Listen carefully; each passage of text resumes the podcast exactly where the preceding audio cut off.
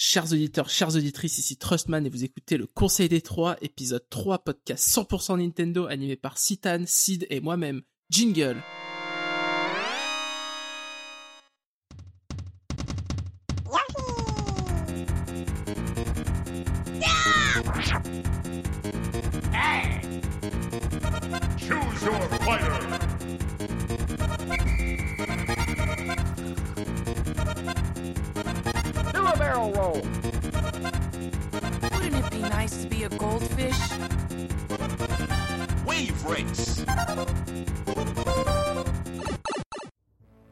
Bonjour à tous, j'espère que vous allez bien. Nous nous retrouvons enfin pour l'enregistrement d'un nouvel épisode du Conseil des Trois.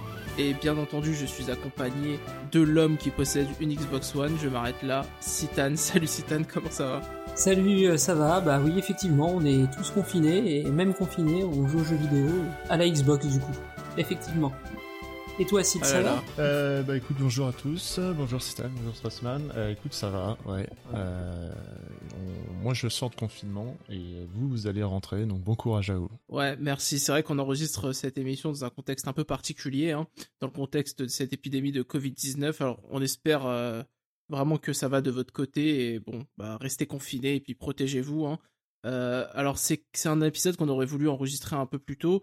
Malheureusement, on n'a pas pu pour deux raisons. La première, c'était un peu la stratégie qu'on avait adoptée d'attendre euh, le Nintendo Direct qui a sûrement été repoussé euh, à, mars alors qu'il était attendu pour le début d'année à cause de cette épidémie. Et puis euh, l'autre facteur aussi, c'est que euh, là c'est un peu plus euh, personnel, c'est que dû à cette épidémie, entre autres, euh, j'ai dû un peu euh, modifier mon, agenda. Alors on, a fait enregistrer un peu au début du mois, mais bon, on se retrouve enfin pour enregistrer et euh, ça fait euh, d'autant plus de choses à dire. Donc j'espère euh, que vous avez le cœur bien accroché. On va enchaîner tout de suite avec le sommaire.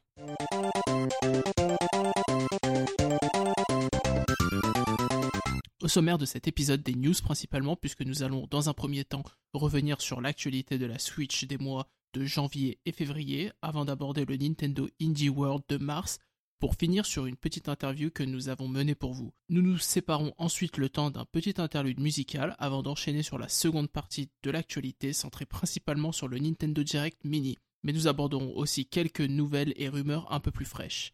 Après un second interlude musical, nous ferons notre tour d'horizon pour parler des jeux auxquels nous avons joué et ceux auxquels nous voudrions jouer. Après quoi il sera le temps pour nous de nous quitter. Et c'est parti, Jingle News. Here we go! Et nous revoilà pour la première partie euh, des news. Alors, si vous voulez bien, messieurs, euh, avant d'attaquer euh, vraiment le gros euh, morceau de cette première partie des news, je nomme bien entendu le, petit euh, euh, indépendant euh, direct euh, Made in Nintendo qu'on a eu. Euh, je vais revenir un peu sur le contexte et tout ce qui s'est passé, enfin pas tout, mais euh, quelques événements clés qui se sont passés euh, depuis euh, le début d'année. Alors, euh, bah, déjà, on, a ouvert sur euh, en janvier un Pokémon Direct. Alors, je pense que ça, on va pouvoir euh, en reparler. Malheureusement, quelque part, on sait que je m'expliquerai plus tard euh, à ce propos, mais euh, puisqu'il a été évoqué euh, tout simplement lors euh, du Direct Mini qui, a été diffusé il y a pas longtemps. On a aussi eu un direct autour de Animal Crossing. Alors ça, on va pas trop en parler parce que bah, tout simplement le jeu est sorti de toute façon, donc il n'y a pas trop trop de matière à, débattre là-dessus. Il y a eu aussi quelques quelques comment dire quelques news, quelques shadow drops, quelques rumeurs confirmées. Alors j'ai noté, alors n'hésitez pas messieurs à venir rajouter votre grain de sel là-dedans. S'il y a des choses sur lesquelles vous voulez me reprendre ou des choses que je n'ai pas évoquées, mais j'avais noté quand même Metro Redux qui lui avait été euh, un peu euh, en rumeur flottante, euh, qui euh, finalement a pointé le, bon de- euh, le bout de son nez sur, euh, sur Switch. Euh, vous, c'est un jeu qui vous intéresse ou pas du tout, d'ailleurs? Non. J'avais un petit peu testé Metro, moi, 2033, qui doit être le premier, si je dis pas de bêtises, à l'époque de la Xbox 360. C'était pas glorieux glorieux sur le plan du gameplay, j'avais trouvé ça un petit peu, comment dire, flottant, pas précis. Il y avait un univers qui avait l'air qui était intéressant, j'ai fini le, jeu, mais euh, dès le 2, euh, je voyais plus en fait que les défauts en fait de gameplay. L'univers, je trouvais quand même un peu moins intéressant, c'était devenu un peu plus euh, un grand public standardisé et c'était un peu moins bien à mon goût. Donc euh, le franchement, non, je suis pas, pas franchement des jeux que tu peux refaire, t'as peu de liberté, t'es assez, on va dire, dirigé par l'histoire, donc t'as pas, t'as pas grand intérêt à le refaire. Si tu l'as jamais fait, ça peut être sympa, en tout cas pour l'univers très euh, particulier des métros russes suite à une attaque nucléaire.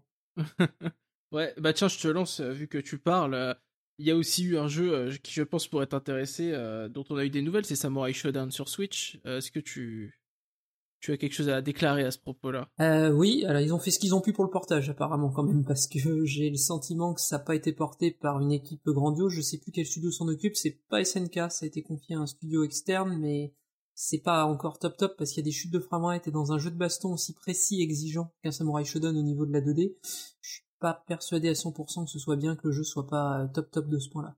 Ensuite, bah, si vous avez qu'une Switch, oui, ça fait le travail. Hein. C'est un jeu de baston fun, c'est un jeu de baston qui est quand même a de la, classe en plus. Le, design est vraiment top. Ils ont fait des bons choix artistiques à mon goût. Un ça reste un petit budget, mais c'est un très bon jeu de combat. Si vous l'avez pas, ça vaut le coup à mon avis d'y jeter un coup d'œil, mais attendez peut-être un petit peu qu'il y ait quelques patchs histoire de régler euh, quand même les petits problèmes de framerate qui rendront le jeu après parfaitement jouable. Il y aura pas de problème par rapport à ça. Donc je le conseillerais quand même. ouais. Euh, alors, euh, dans un tout autre genre, il y a eu aussi des détails au niveau du pack multi-joueur de Luigi's Mansion 3. Euh, bon, Luigi's Mansion 3, perso, c'est un jeu que j'ai bien apprécié, mais bon, le- les, add-ons multijoueurs, euh, je m'en contrecarre un peu. Alors, euh, voilà, désolé pour les développeurs, j'aimerais bien vous soutenir à ce niveau-là, mais euh, ça ne m'intéresse pas. Euh, on a eu aussi, euh, bah, il y a eu aussi la, sortie euh, de l'extension de Fire Emblem. Alors, quelqu'un a eu le temps euh, d'y passer un peu euh, euh, quelques heures ou euh, vous, vous avez complètement euh, attaqué le backlog de l'autre côté Bah écoute, moi j'ai même pas le jeu, donc euh, j'ai pas le jeu de base, donc euh, le, le, le DLC, l'extension, enfin la nouvelle extension là, ça ne me concerne pas quoi. Euh, ouais, bah moi j'ai pas trop eu le temps d'y jouer. J'avoue que je l'ai pas du tout lancé. Du coup, ça fera des choses à dire à ce propos lors du prochain épisode. Alors, on a eu aussi eu la sortie de The Witcher Thronebreakers. Donc, c'était c'est ce jeu autour, euh, ce jeu solo autour du jeu de cartes euh, du Gwent euh, dans The Witcher. On a eu l'annonce de assez surprise d'ailleurs de Captain Tsubasa, un jeu Olive et Tom, voilà, qui arrive en multiplateforme, dont sur Switch. Euh, je sais pas trop quoi en penser honnêtement, je vais attendre la sortie et voir les notes sur internet, ce qui s'en dit avant de, avant de me prononcer, parce que je sais pas si c'est la nostalgie qui est piquée ou mon côté pigeon, mais bon, il faut que je sois prudent. Non mais esthétiquement, euh, c'est clair qu'ils ils font plaisir, euh, ils touchent, euh, ils touchent la fanbase là, c'est clair. hein, c'est c'est c'est dans les, les cinématiques etc. C'est plutôt bien réalisé. Après avoir euh, manette en main, etc. Il y a eu des previews, il me semble, Ouais. de fait où c'est euh, bon, c'est pas c'est pas foufou apparemment pour l'instant. On verra ce qu'il en est euh, à la sortie. Mais ouais, d'un point de vue esthétique, je trouve qu'il s'en sort bien. Et même moi qui, je trouve, enfin, il, me fait un peu de l'œil quand même. Ouais. Ouais, bah après, ouais, les previews, ça a été fait sur euh, vraiment un match où euh, il y, a, il y a beaucoup de, comment dire, il y a beaucoup de joueurs un peu euh, no-name euh, et les gros joueurs, donc ça permettait pas vraiment, apparemment, de, de faire des grosses combinaisons de, coups spéciaux et de techniques spéciales. Donc bon, on verra lorsque, lorsque il y aura un peu plus de contenu à, à tester peut-être, peut-être une démo, qui sait. Euh, oui, et puis je voudrais conclure ces petites news en vrac aussi sur euh, cette annonce euh, de crossover Mario Lego. Euh, alors, est-ce que vous, ça vous intéresse, ce, ce Lego Mario? Euh, non, sauf s'ils font un jeu vidéo, pourquoi pas. Mais euh, et mais euh, à mon avis là, ça a pas l'air d'être le cas. C'est plus une association Ouais. produits dérivés. Et non, ça ne m'intéresse pas. Toi, que euh, Lego... Je pense que le, je pense que Lego en fait ils ont euh, ils ont enfin touché le graal qu'ils voulaient, c'est-à-dire qu'ils ont réussi à atteindre Nintendo pour pouvoir mettre leur licence dans leurs jouets Lego en fait. Ce qu'ils ont fait, ça a l'air d'être un mix entre un, effectivement un niveau de Mario que tu construis via les pièces spécifiques, le set spécifique de Lego et que tu progresses dedans, ce qui fait réagir, je crois, la grosse figurine de Mario qui a un petit écran intégré. Donc grosso modo, tu peux t'imaginer en train de jouer à Mario. Mais ça, je pense que c'est effectivement fait pour les enfants. Là, ça vise spécifiquement les enfants. La présentation est faite avec des gamins de 6-7 ans, d'après ce que je dirais comme ça, qui jouent et qui s'amusent à reproduire Mario. C'est que voilà, c'est vraiment que ça cible un public qui a envie de faire Mario entre guillemets en vrai, quoi. Donc des petits enfants, des choses comme ça. Après, je doute pas que connaissant Lego, ce sera à peu près solide et tout, et probablement hors de prix pour du plastique, comme d'habitude avec Lego, dès qu'il y derrière. Donc euh, ça va être cher, hein. ils ont touché à toutes les licences qui existent sur Terre pour le moment, j'ai l'impression, à chaque fois c'est cher. Euh, Ils, ils sont comme Nintendo, ils tarifent haut leurs leurs produits. Donc, euh, mais c'est pas... Oui, ça peut être intéressant pour des enfants, mais je pense qu'on n'est absolument pas du tout la cible qui était euh, concernée par ça. C'est pour ça que je suis d'autant plus surpris de la, après avoir vu la vidéo, de la petite phrase qui était restée sur le site, je crois, de Lego, disant que le, ça a été annoncé dans le Nintendo Direct. Je voyais pas euh, des, j'avais pas Ouais. enfants de 6 ans regarder ça sur internet en direct, donc c'est pour ça que je je comprends pas bien. Soit il y a autre chose derrière, soit on en reviendra peut-être après là-dessus, mais euh, soit c'était une erreur peut-être vraie d'un community manager qui a un peu craqué. Ouais. Ouais, bah c'est.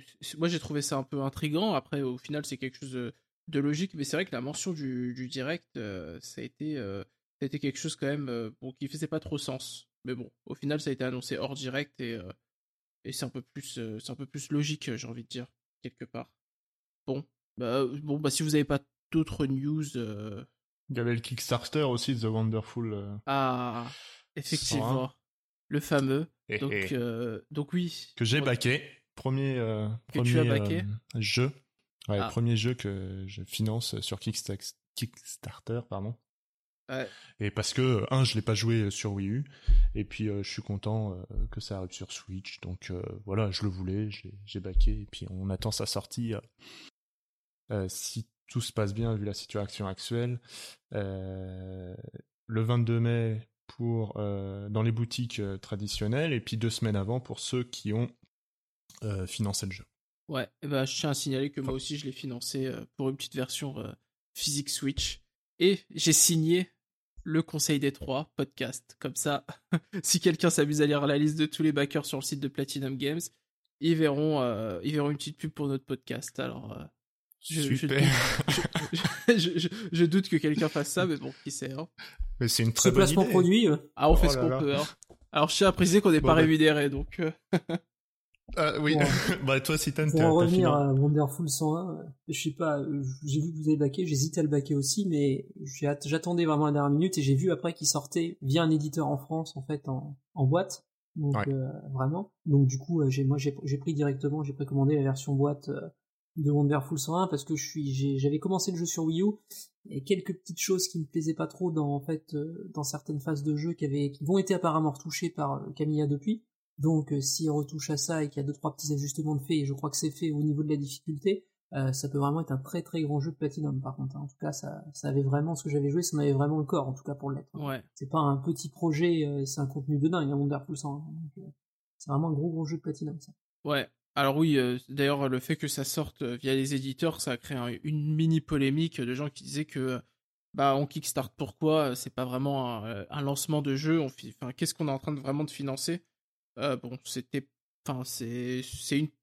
Bah, de toute façon, ils l'ont précisé. Hein. Oui. Alors je- je- C'est-à-dire qu'ils financent pas le jeu. Hein. C'est clairement une, comment dire, une, une- un financement de la, de, de la logistique, etc., dans, euh, de la préparation du produit, etc. C'est, c'est, c'est exactement ça. hein. Et puis un peu plus euh, avec euh, le travail qu'ils ont fait derrière. Mais le jeu est prêt hein, sur Switch. Et, Ouais. Depuis, ouais, bah après on voit le, je, je trouvais cette, cette polémique, enfin, je dirais pas légitime, mais enfin, en tout cas justifiée quelque part. Mais bon, après, c'est un oui, autre oui, débat c'est possible.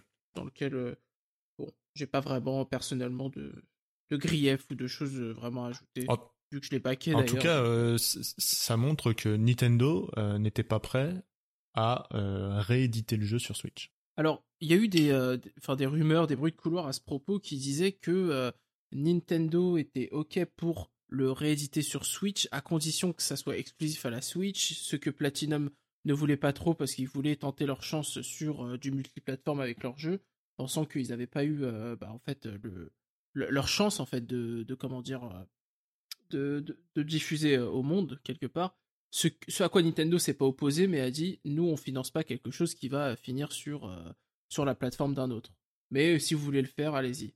Apparemment, D'accord. c'est ce qui se serait passé. Je sais pas Bon, si c'est vrai. Pourquoi pas Après, il est pas disponible sur euh, sur Xbox One, tu vois. Ça, ça fait un peu le mécontentement des, des joueurs euh, de Xbox. Ah là C'est là là là. PlayStation 4 et PC. Non, mais c'est c'est vrai que c'est un peu bon. Enfin, c'est un peu dommage pour eux. Grosso modo, je pense aussi qu'avec Platinum, euh, le truc qui se passe, c'est qu'ils ont euh, la farouche volonté de rester indépendants. Probablement, ça c'est clair et net que ça se voit. En plus, avec Wonderful 101, leur partenariat avec Tencent, qui apparemment uniquement financier pour le moment, est bien verrouillé au niveau de la créativité pour garder les droits de leur licence. Le fait également que bah, ils décident de faire les Platinum Force, c'est-à-dire des jeux, des projets de jeux et de studios apparemment qui sont prévus pour être gérés par eux-mêmes en tout cas. C'est en tout cas le sentiment que ça donne. L'édition de Wonderful 101 aussi à l'heure actuelle. Et le truc euh, qui se passe, c'est surtout, surtout le, apparemment qu'il y a dû avoir quand même quelque chose avec Microsoft parce que c'était même pas à 2 millions 5, je crois que c'était même pas dans le Kickstarter, si je dis pas de bêtises, vous m'arrêtez, mais c'était même pas la version Xbox One à 2 millions 5, je crois. C'était une autre partie d'un mini-jeu 2D, je crois. Pas de bêtises, hein. Oui, Ouais, c'est ça, ils ont rajouté des. euh, C'est des... c'est joli, tu sens vraiment qu'il y a peut-être vu quelque chose qui a dû mal passer en termes de relationnel avec Microsoft, peut-être, hein, c'est des suppositions, euh, au moment du, du passage de Scalebone.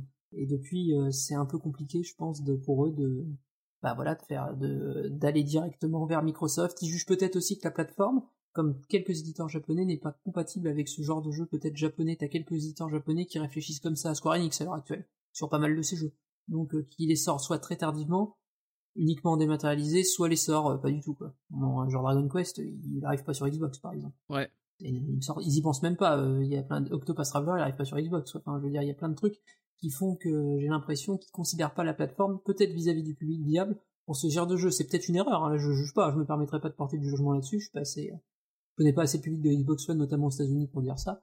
Mais c'est le sentiment que ça donne, c'est que les Japonais sont un peu plus frileux avec la Xbox One. Ça semble se déverrouiller en ce moment avec le Game Pass, vu que Sega a accepté Yakuza et tout euh, dedans. Mais ce Ouais. qui peut être une solution hein, pour finaliser les jeux. Mais il y a peut-être cette frilosité qui reste, et peut-être chez Platinum, il y a peut-être ça mêlé avec, avec l'histoire de Scalebound, qui est quand même un petit peu... Je crois que Camilla l'a pas bien digéré, c'est quelqu'un de fier, il a peut-être pas bien digéré le fait qu'il ait eu un échec là-dessus. Ouais. Voilà. Ouais, bah c'est c'est quelque chose euh, sur lequel on pourrait parler des heures et des heures, je pense. euh, On devrait créer le, le conseil des, des covenants ou un truc comme ça, euh, un truc spécial Xbox. Mais bon, je pense pas que j'en ferai partie honnêtement pour un tel podcast. Bon, bref, on enchaîne. euh, bon, on enchaîne du coup avec euh, le gros morceau de cette partie news, c'est le euh, Indie World. L'Indie World qui a été euh, diffusé du coup le, le 17, euh, le 17 euh, mars pardon, euh, 2020.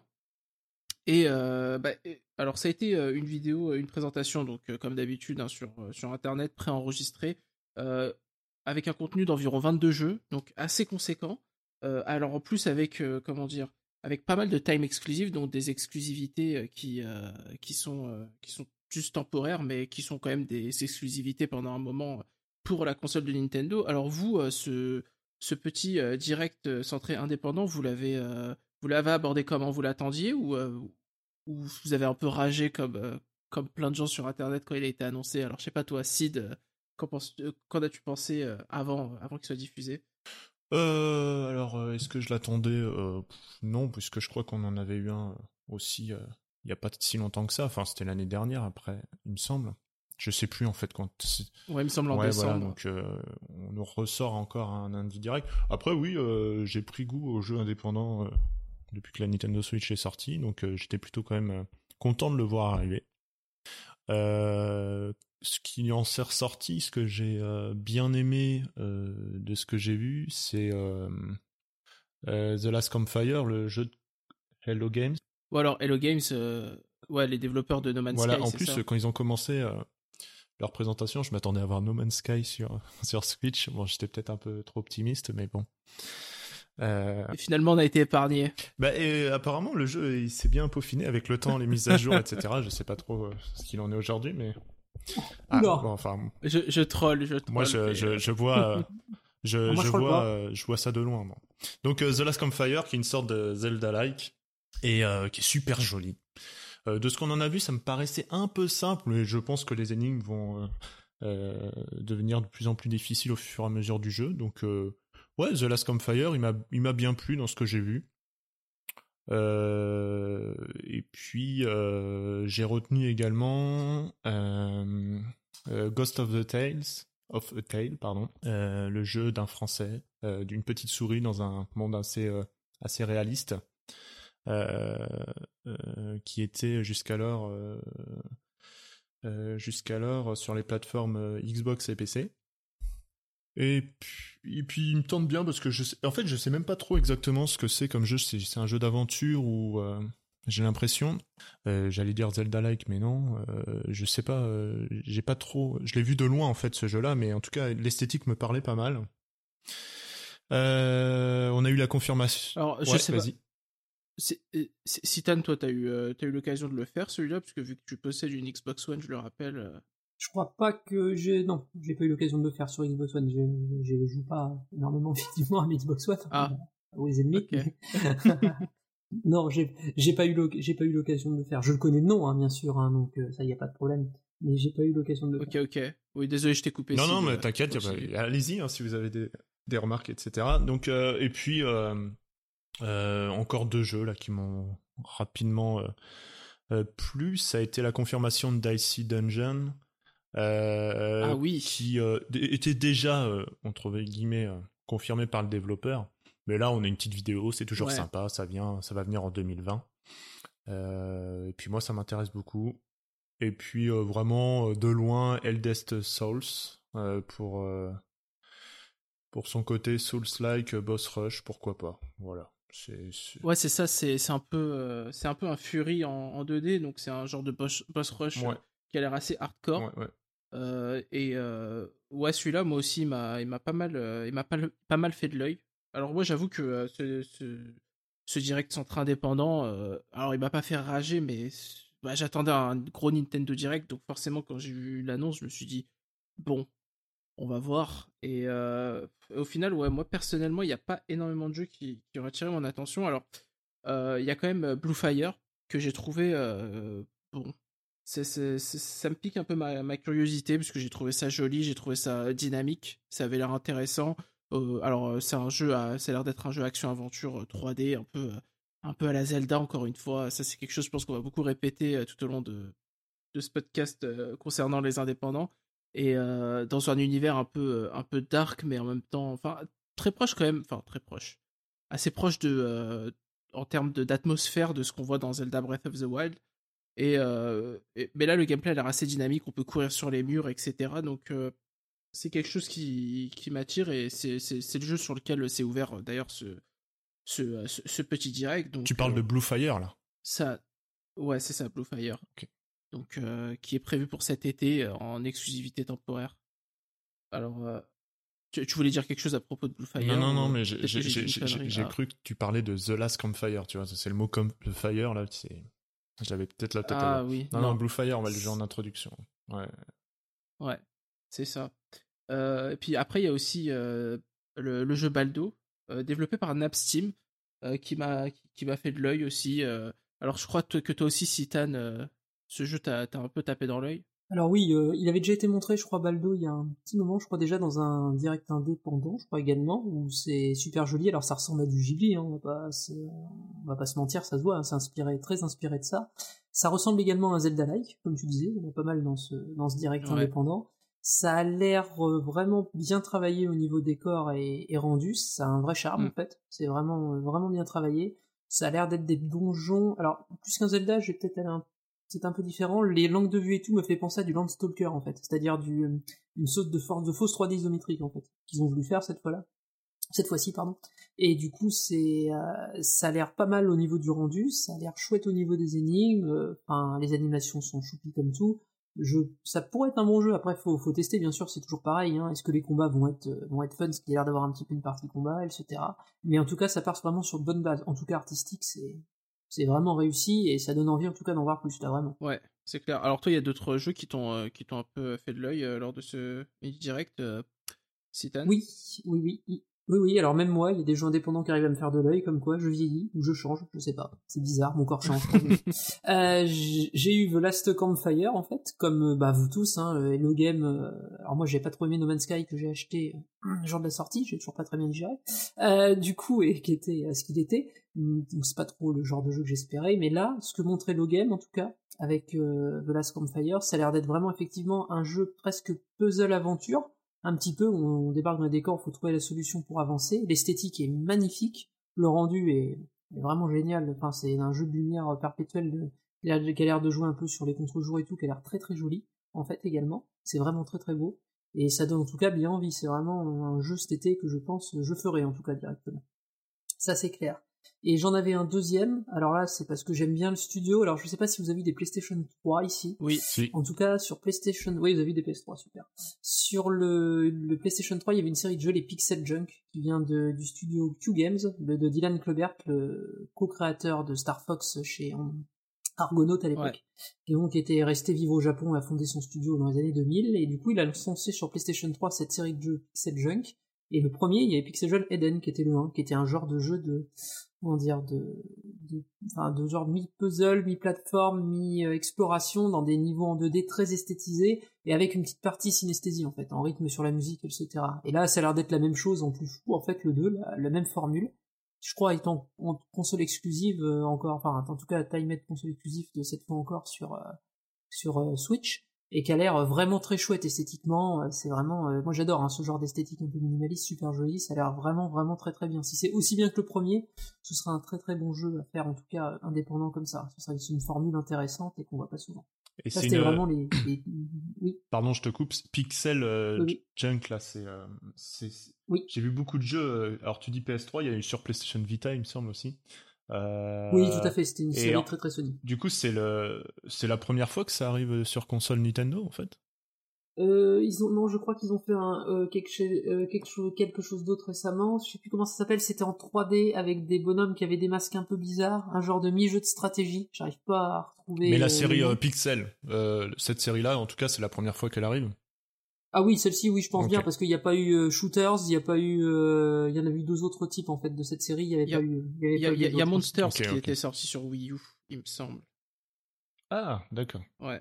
En 2007, euh, enfin pas en 2007, mais euh, le jeu était sorti initialement en 2007 et il me semble que celui-là était sorti euh, sur Wii U, mais je peux me tromper, donc euh, c'est vraiment À des vérifier. souvenirs euh, nébuleux que j'invoque ici. Donc euh, ouais, et du coup, si t'as euh, autre chose ou euh, c'est à peu près tout? Bah moi c'était à peu près tout pour le direct indépendant. Le reste, euh, soit ça m'intéresse pas parce que c'est pas trop le style de jeu auquel je joue, soit bah j'avais rien vu qui m'a qui m'a sauté aux yeux en tout cas. Ok, ok. Bah moi je voulais quand même évoquer quelques titres pour finir. Très rapidement, on va pas faire vraiment un, résu- un résumé exhaustif, une liste exhaustive des jeux qui ont été annoncés, mais je tiens à préciser quand même que, alors dans cette dans cette présentation, on a eu le moment de cringe. Il y a toujours un moment un peu de gênance dans les Nintendo Direct, et là pour moi, ça a été le moment où euh, Freak Apocalypse a été euh, présenté. Vous savez, ce jeu euh, sur euh, dans l'univers de Cyanide et Happiness. Donc euh, j'ai- j'ai- j'aime beaucoup la, la petite BD euh, online, mais euh, bon, c'est euh, vraiment euh, c'était vraiment un peu bizarre comme, euh, comme moment. Si vous savez, c'est le genre de fausse interview avec un zombie. Je sais pas si vous vous souvenez de ce passage. Oui, oui, mais bon, après, moi, Ah j'ai pas. euh, Enfin. j'ai pas trop les, les références de ça, donc euh, ça m'a- c'est vrai que ça m'a pas parlé du tout, donc euh, voilà. Ouais. Bon. Ah, le problème c'est quand ils qu'ils essayent faire, mais. ils essayent de faire drôle et que c'est pas drôle quoi. C'est un peu le souci quoi. Ça fait un peu Ouais, un peu le moment de la gêne comme tu dis. ouais. C'était un peu bizarre. Euh, Il y a eu aussi euh, ce, euh, ce jeu. euh, alors, je sais pas trop encore quoi en penser, mais en tout cas, je l'ai trouvé joli. C'est Summer in Mara. Donc, c'est un genre de jeu d'exploration euh, qui qui rappelle, un- enfin, qui, qui donne l'impression d'un mix entre Animal Crossing et euh, Zelda Wind Waker. Euh, vous savez, ce- cette petite fille sur une île euh, où tu peux explorer. euh, des Oui, trucs. oui, oui. On verra. De toute façon, ça arrive. Bah, après, moi, ça me fait penser. Ouais. ça- Pardon, je te coupe Pas encore. de souci. Ça me fait penser en fait à un- une sorte de melting pot de tous les gens, comme tu dis, Animal Crossing, Breath of the Wild. C'est l'esthétique est peut-être plaisante, mais de ce que j'ai vu en fait, c'est j'ai l'impression qu'il certains développeurs qui aiment bien mettre de tout dans leur jeu en fait. Ils sentent vraiment avoir une peut-être une ligne directrice à peu près euh, comment dire euh, carrée, Ouais, etc. Moi, ça, ça me fait un parle pas peu, trop. euh, En fait. J'ai réf- l'impression, c'était cette impression. Ouais, ça fait un peu référence dropping. Fourre-tout ouais, un ça. petit peu, voilà. Euh, Bon, c'est mon impression. Après, c'est peut-être pas, c'est peut-être pas le cas. Et comme j'ai pas joué au jeu, je- je- j'anticipe, mais c'est cette impression que j'ai re- reçue en voyant ce jeu-là. Alors il y a eu aussi euh, l'annonce de ce jeu de Sueri. Encore une fois, hein, celui qui, je vous rappelle, est derrière Deadly Premonition. Euh, The Good Life, un RPG sur la dette en Angleterre. Alors, euh, je sais pas trop quoi en penser. euh, les animations sont moches, graphiquement c'est bizarre. Enfin, bizarre, non, c'est normal, mais ça fait un peu ancienne génération cassée. Bon, on verra ce que ça donne. Je suis intrigué. Je suis pas sûr que je le prenne en Day One. Quoi d'autre encore?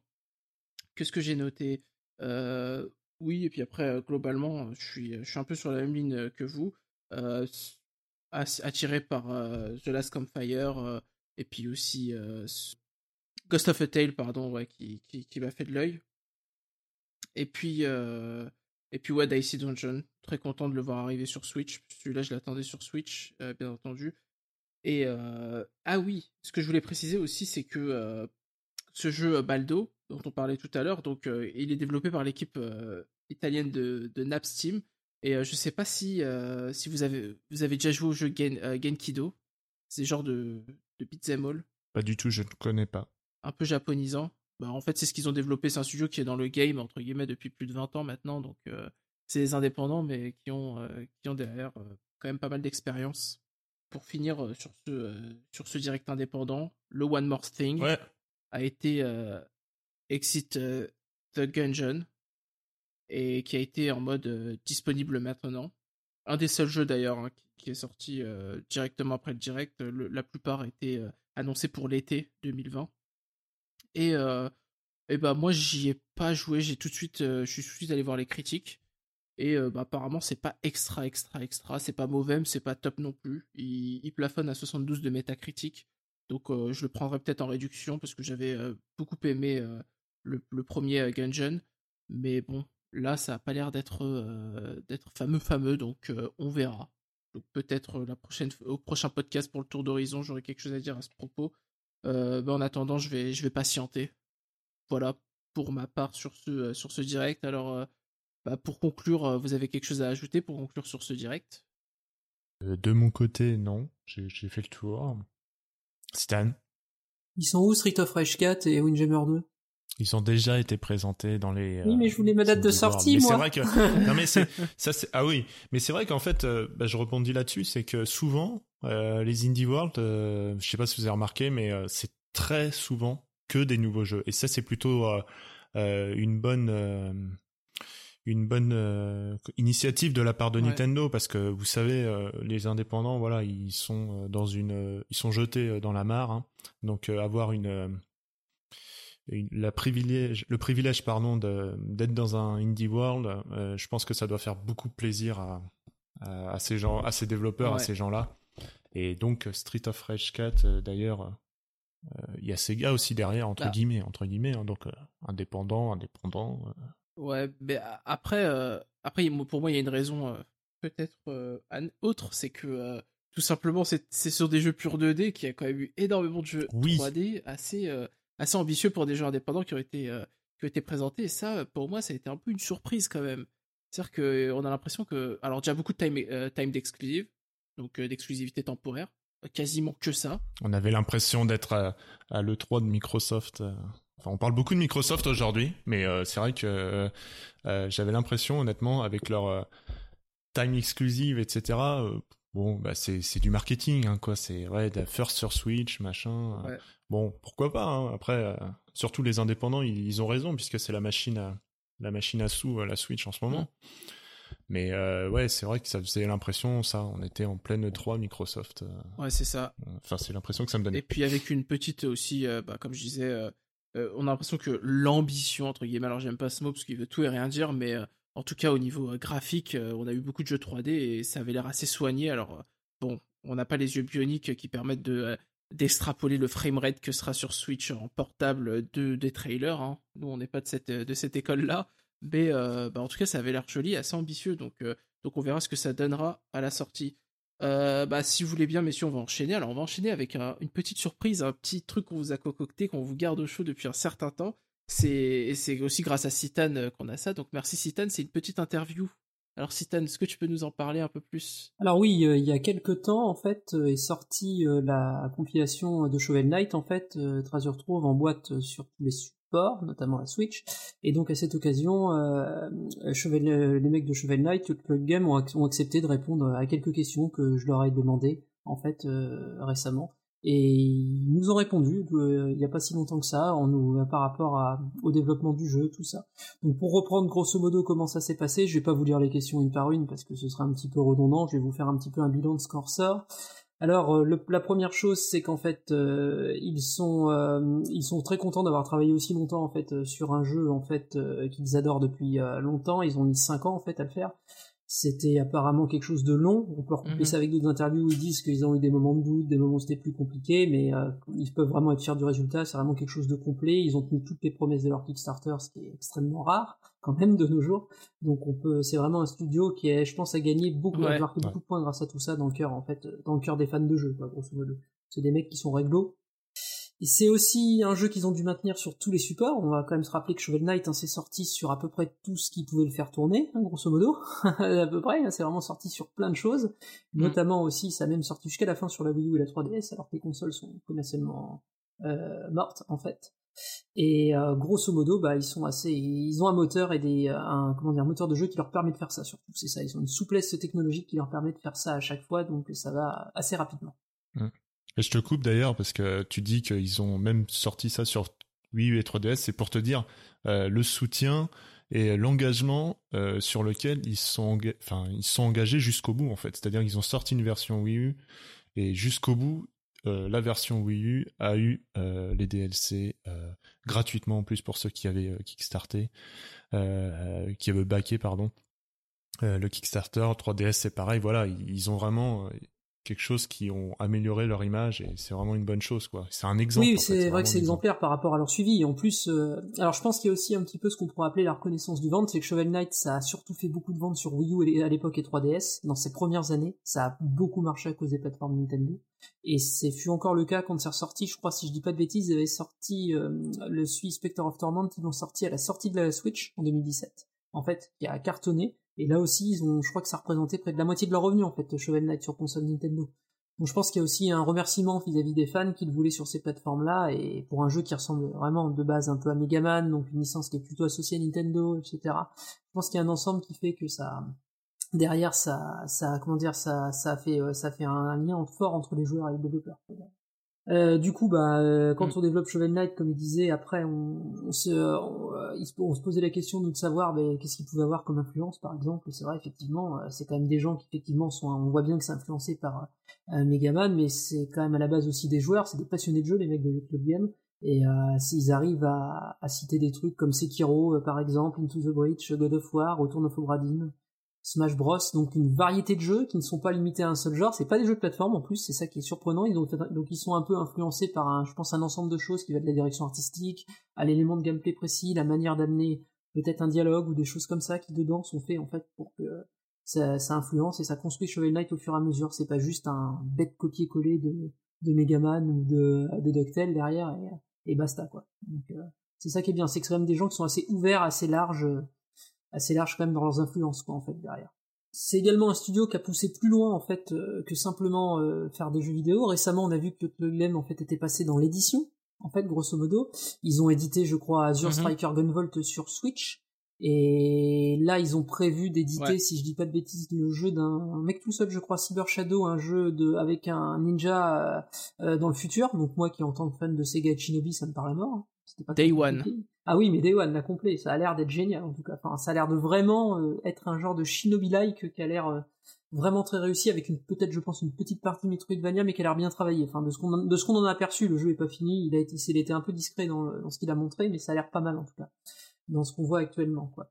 Effectivement, bah du coup, euh, vu que ça a marché et qu'ils commencent à éditer des jeux, ils, re- ils reçoivent des tonnes de, de demandes de la part des autres développeurs hein, pour qu'on puisse les, qu'on puisse les, les aider et tout, et euh, ils doivent faire le tri et tout. euh, donc euh, ils disent qu'ils ont du boulot là-dessus, mais ils sont aussi une qui en tout cas qui, euh, qui eux, qui devient pas négligeable de leur activité, pour lequel ils sont contents en fait de pouvoir filer des coups de main à d'autres personnes qui ont certainement été dans la situation où ils ont été à un moment donné. Quoi. Donc ça c'est important. Euh, D'ailleurs, en parlant d'édition, ils ont également un, un partenariat que je crois qu'ils ont en cours avec un autre studio qui est Nitrome, si je dis pas de bêtises. Des mecs Oui, c'est ça. de, qui font, voilà, c'est ça, qu'on fait, je crois, le, Bomb vous Chicken. aimez des bombes chicken Voilà, c'est ça. Le jeu, des- j'allais dire le jeu des poulets qui euh, fait pas des œufs mais des bombes. Ça. Exactement. Mais c'est ça. Et du coup, euh, un studio, par contre, qui avait impressionné en tout cas pour son rendu graphique et ses animations, déjà sur les premiers trailers, qui a, je crois, malheureusement pas rencontré un gros gros succès, Bomb Chicken, mal- mal- malgré un prix, je crois, pas très très très élevé de base, il était pas très cher, je crois, le jeu, n'avait pas très très bien marché. Donc, euh, mais eux, par contre, ils étaient, euh, c'était des gros fans de leur jeu en fait. Ils faisaient du mobile et du, des jeux web avant, et c'était des gros fans de leur jeu.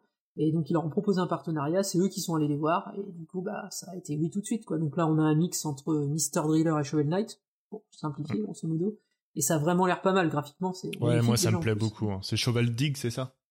Ouais, Shovel Dig, c'est ça, ouais. Mm, mm, mm. Moi, ça, me a l'air vraiment, euh, ouais, ça a l'air vraiment chouette en tout cas. hein. Donc euh, là-dessus, c'est, ils sont en tout cas contents d'avoir un partenariat avec un autre studio comme ça qui les aide et qui leur permet de faire en fait autre chose. Quoi. Et en parlant de faire autre chose, c'était ça. euh, Vers, vers quoi ils vont maintenant euh, Alors ils sont restés assez discrets, je crois. Yacht Game, ils ont juste annoncé récemment, ça c'est post-interview, qu'ils avaient un autre projet en cours qui était pas lié à Shovel Knight en fait.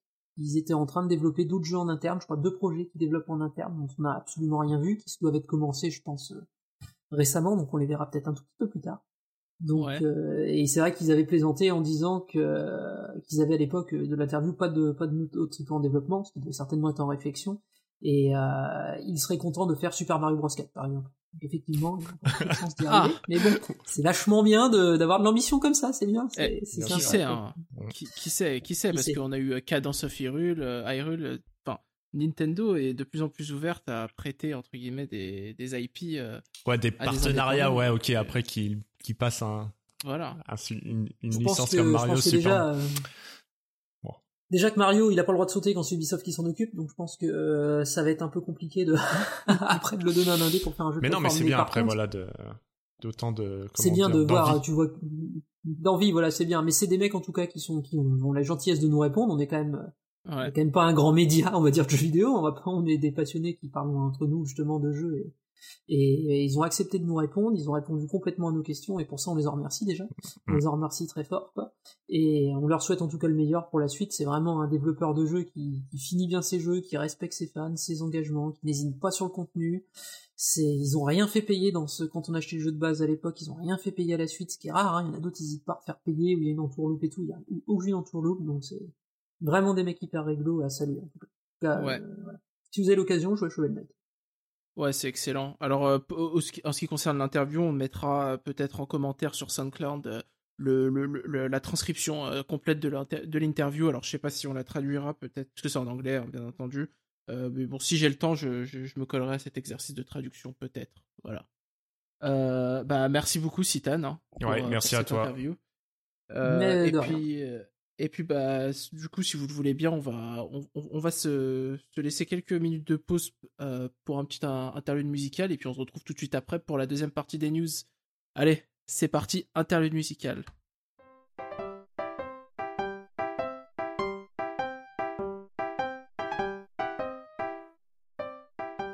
Il est l'heure du premier interlude musical, interlude musical composé d'une sélection de trois extraits musicaux, tous en lien avec les nouvelles que nous venons d'aborder. Petit changement par rapport aux épisodes précédents, nous vous laissons la surprise des titres, afin que vous puissiez faire un petit blind test chez vous si vous le souhaitez. Vous retrouverez néanmoins les titres dans la description de l'épisode. Allez, bonne écoute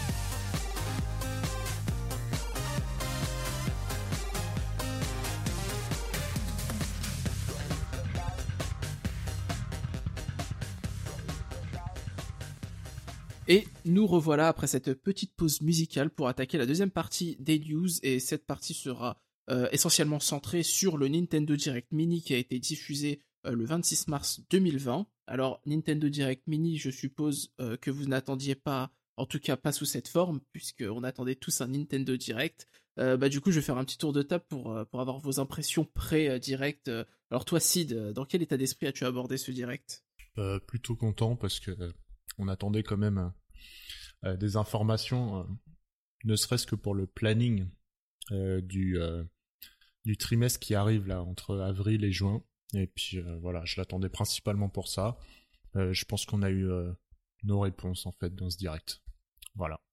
Et toi, Citan Ah, comme si, on était quand même, on arrivait après Animal Crossing, il y avait euh, zéro jeu de Nintendo daté, on va dire, de Nintendo déjà daté. On avait zéro visibilité passé le mois de mars, donc ça commençait à être un peu, un petit peu inquiétant. Donc euh, oui, on était, j'étais très content de voir qu'il y avait un Nintendo Direct, euh, même mini, qui, arrivait, quoi. On allait enfin en savoir plus. Ouais. Alors c'est vrai que c'est un Nintendo Direct qui sort dans un contexte un peu particulier, hein, comme on l'a évoqué en introduction, on est en pleine épidémie de Covid-19. Et, euh, bah, par ailleurs, alors déjà, il y a des rumeurs comme quoi ce Nintendo Direct a été euh, repoussé puis modifié dû euh, au fait euh, bah, de, de, cette épidémie.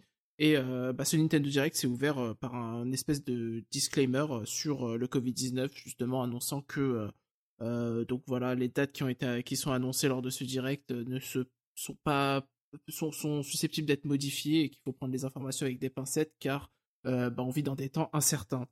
Et, euh, et bien juste après ce, ce, ce petit disclaimer, ça s'est tout de suite ouvert sur euh, un gros morceau euh, du trimestre à venir, euh, le remake de Xenoblade premier du nom, euh, qui a eu pour bah, qui a eu quand même un, une longue exposition et qui a enfin une date de sortie, c'est pour le 29 mai, avec son édition collector, etc. Alors, Citan, toi, est-ce que tu l'attends? Est-ce que tu as déjà précommandé l'édition collector? Dis-nous tout.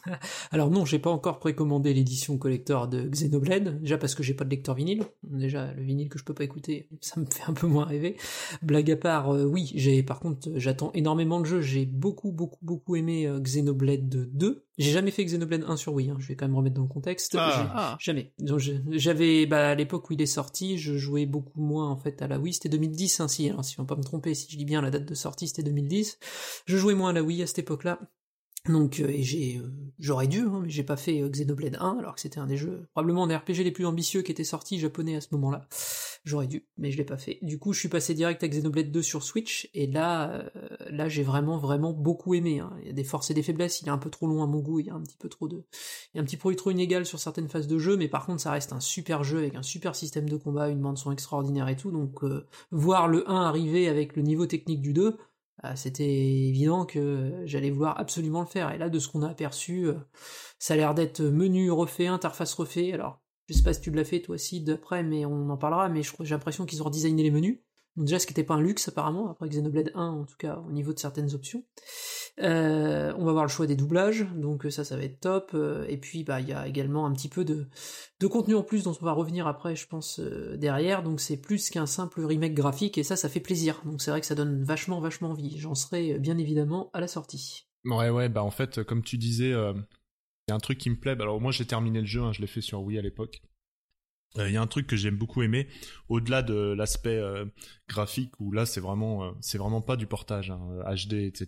Là il y a vraiment eu un gros gros travail sur le cara design qui en avait bien besoin. Enfin il y a les comparatifs sur internet, hein, vous pourrez les voir et vous pouvez déjà les voir. c'est comme tu dis l'interface qui a été soignée, remodelée, etc. C'est vrai que c'est beaucoup plus agréable. de mes souvenirs quand je l'ai fait, donc ça ça a quand même 10 ans le jeu. Euh, c'est vrai que c'était assez, euh, euh, complexe, dans le sens où il y a énormément d'informations à prendre en compte, et puis c'est des petits menus, etc. Là, j'ai l'impression qu'ils ont vraiment bien bossé ça, et ça, ça me plaît. après, bah, moi, je suis toujours dans l'hésitation de, le racheter, puisque je connais le déroulement de l'histoire. mais pour ceux qui l'ont pas fait, Ouais, je le conseille fortement. Alors, euh, si tu l'as pas fait, Citan, euh, je te le conseille de l'acheter. Et puis, euh, bah, Srossman, je sais pas toi si tu, tu l'as fait, mais euh, vraiment, c'est un jeu à faire. Et comme tu disais, ouais, à l'époque, c'était un grand JRPG. et même maintenant, en fait, je crois que il n'y a pas encore beaucoup de jeux qui arrivent à son, à son échelle de qualité, quoi. Donc, voilà, je le conseille vraiment. Même si moi j'hésite encore parce que euh, forcément quand on connaît le déroulement du jeu, euh, on est tout de suite moins impressionné par ce qui se passe. Donc on va pas spoiler ici, mais euh, voilà. Donc Strassman, toi, tu, l'as fait toi ou pas? Bah alors là, ça va être le moment un peu podcast amateur indépendant, c'est que moi je l'ai lancé sur Wii, j'ai lancé genre 5 minutes et puis après j'ai joué 2 heures, je crois, ou 3 heures avant de drop sur euh, bah, sur émulateur avec des packs de texture HD etc et euh, bah du coup j'aime pas du tout parce que j'aime pas jouer sur émulateur en général euh, tu fais bien voilà Voilà. Et, euh, ben, non, mais, non, mais du coup, c'est c'est- c'est top parce que là, il ressort avec des bonnes textures, etc. Enfin, bien remaké comme il faut, donc c'est vraiment ce qu'il fallait pour moi, quoi. Et, et du coup, ouais, bah, je suis super excité à l'idée de, de, de pouvoir lancer ce jeu. Alors, ouais, comme tu l'as mentionné, en plus, il y a du contenu additionnel puisque il y a un épilogue euh, qui s'appelle Un avenir commun, qui, euh, il me semble, de ce que j'ai compris, puisque je connais pas trop le jeu, se passe sur une zone qui n'était pas présente mais qui était teasée quelque part sur la version Wii. C'est l'épaule euh, du de Bionis. Donc, bah, du coup, ça, ça, ça a une petite valeur ajoutée sur pour pour les gens qui ont fait le premier et qui et qui, qui connaissent un peu déjà l'histoire, je suppose. Alors, est-ce que ça justifie un achat plein pot? Je ne sais pas. On verra. Non, mais c'est pas faux, c'est vrai que. Pardon, je t'ai coupé. Ouais. Non, non, Non, pas de souci, vas-y. Tu, tu, tu as raison, c'est vrai que il y a peut-être ça aussi qui me fait hésiter à l'achat, c'est que ouais, il y, a y une partie un peu plus euh, développée derrière. On n'est pas simplement dans le portage euh, euh, résolution, framerate et compagnie. Donc en plus, il y a du contenu. Et euh, de ce qu'on a vu, mais j'irai pas plus loin, il semble y avoir des connexions entre le dans cet épilogue entre le premier et le deuxième. J'en dirai pas plus. Euh, Oui. De ce que j'ai vu, moi, moi, ça me semblait un peu euh, assez évident. Ouais, je suis assez d'accord, j'ai pas fait le 1, mais ce que j'ai aperçu, ce qu'on voit de l'épilogue, là, ce que j'ai regardé le trailer, il y a des choses qui m'ont fait tilt alors que j'ai pas joué fait. au 1, donc du coup, euh, je suis ok. Donc là, ils sont en train de faire. Alors peut-être que Monolith est en train de, de construire, on va dire, un grand tout, on verra. Donc euh, par rapport à ça, ce qui va venir après, mais on sait pas du tout euh, comment ça va s'articuler, la durée que ça prend. Si jamais c'est- ne, ne serait-ce aussi long que l'était euh, la donne de Xenoblade 2, si je dis pas de bêtises, une vingtaine d'heures, ce sera déjà euh, c'est pas grand chose un 20 heures donc Xenoblade c'est ça qu'il faut bien intégrer quand même euh, ce sera déjà pas mal quoi donc euh, c'est ce sera Ouais. déjà énorme Et puis, Ouais. euh, et puis ouais, aussi euh, de ce que j'ai vu euh, sur euh, sur les forums, etc. Apparemment, il y a des euh, il y a des éléments graphiques euh, qui ont été retravaillés qui font le lien avec certains éléments euh, euh, du lore en fait développé dans Xenoblade 2. Donc donc bon, ça laisse présager quand même un épisode aussi un peu remanié pour que euh, il soit un peu plus cohérent peut-être avec sa suite. Alors encore une fois, je sais pas trop de quoi il s'agit puisque moi j'ai fait ni l'un ni l'autre, mais mais bon, on verra. Ça sort quand? bah, du- ça sort en mai le 29. Le 29 Donc, mai. Voilà, c'est ça. Donc tu peux, tu peux noter ça sur ton agenda. Je réfléchirai. Mais euh, en tout cas, oui, euh, évidemment, euh, côté Nintendo, euh, bon, niveau euh, planning, euh, voilà, c'est le, c'est le gros jeu qu'on attend après Animal Crossing, en gros, c'est ça. ah oui C'est ça. Oui. C'est ça. c'est Pour le prochain euh, trimestre, donc euh, Ouais. c'est pas, c'est pas foufou, quoi. Mais euh, bon, euh, enfin, il y a d'autres jeux de Nintendo, mais euh, c'est le gros euh, qu'on attend. Le 29 Ouais, mai, alors- donc, ok. Et le 29 mai, il y a, il y a d'autres jeux qui sortent, et pour être précis, trois autres jeux qui sortent, puisque ce sont des jeux 2K, et c'est la Bioshock Collection, euh, Borderlands Legendary Collection, et enfin XCOM 2 Collection. Alors, très rapidement, pour ceux qui sont pas au fait, euh, la, la Bioshock Collection, c'est Bioshock 1, 2 et 3, et je suppose avec euh, tous les contenus additionnels qui sont sortis depuis. La Borderlands Legendary Collection, c'est Borderlands 1, Borderlands 2, et le, le... Ah, comment il s'appelle le, Pré-séquel, Pré-sequel, ouais, pré-sequel, c'est ça. Et euh, la XCOM 2 Collection, c'est XCOM 2 avec tous ses contenus additionnels. Euh, donc ouais, comme je l'ai dit, c'est euh, c'est prévu pour le 29 mai. Alors lors du direct, j'ai trouvé vraiment la présentation assez euh, assez bien faite avec 2K, Ouais. avec les petites animations et les petites icônes, etc. Mais euh, bah, il me semble que, enfin, je suppose qu'il y a quelque chose qui te chagrine à propos de cette euh, à propos de ces différents euh, des différentes compilations 2K euh, Seed. Ouais, bah, C'est, euh, pardon. ah bah vas-y, je te laisse. euh, Au-delà de, alors, non mais non mais déjà, je suis content euh, qu'ils arrivent ces jeux-là sur Switch, vraiment. Euh, mais euh, je comprends pas en fait le côté, euh, ils te balancent tout le 29 mai quoi. Et euh, et puis on parle pas de, on parle pas de trois jeux en fait. C'est vrai que tu disais trois jeux, mais on parle de collection, donc ça veut dire euh, euh, Bioshock c'est trois jeux, euh, Borderlands c'est trois jeux, XCOM c'est le 2 plus ses DLC.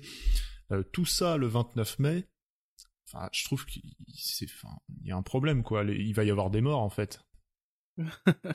enfin, je comprends pas trop le le, le, le propos en fait de de Touquet, même si euh, apparemment ils aiment la Switch.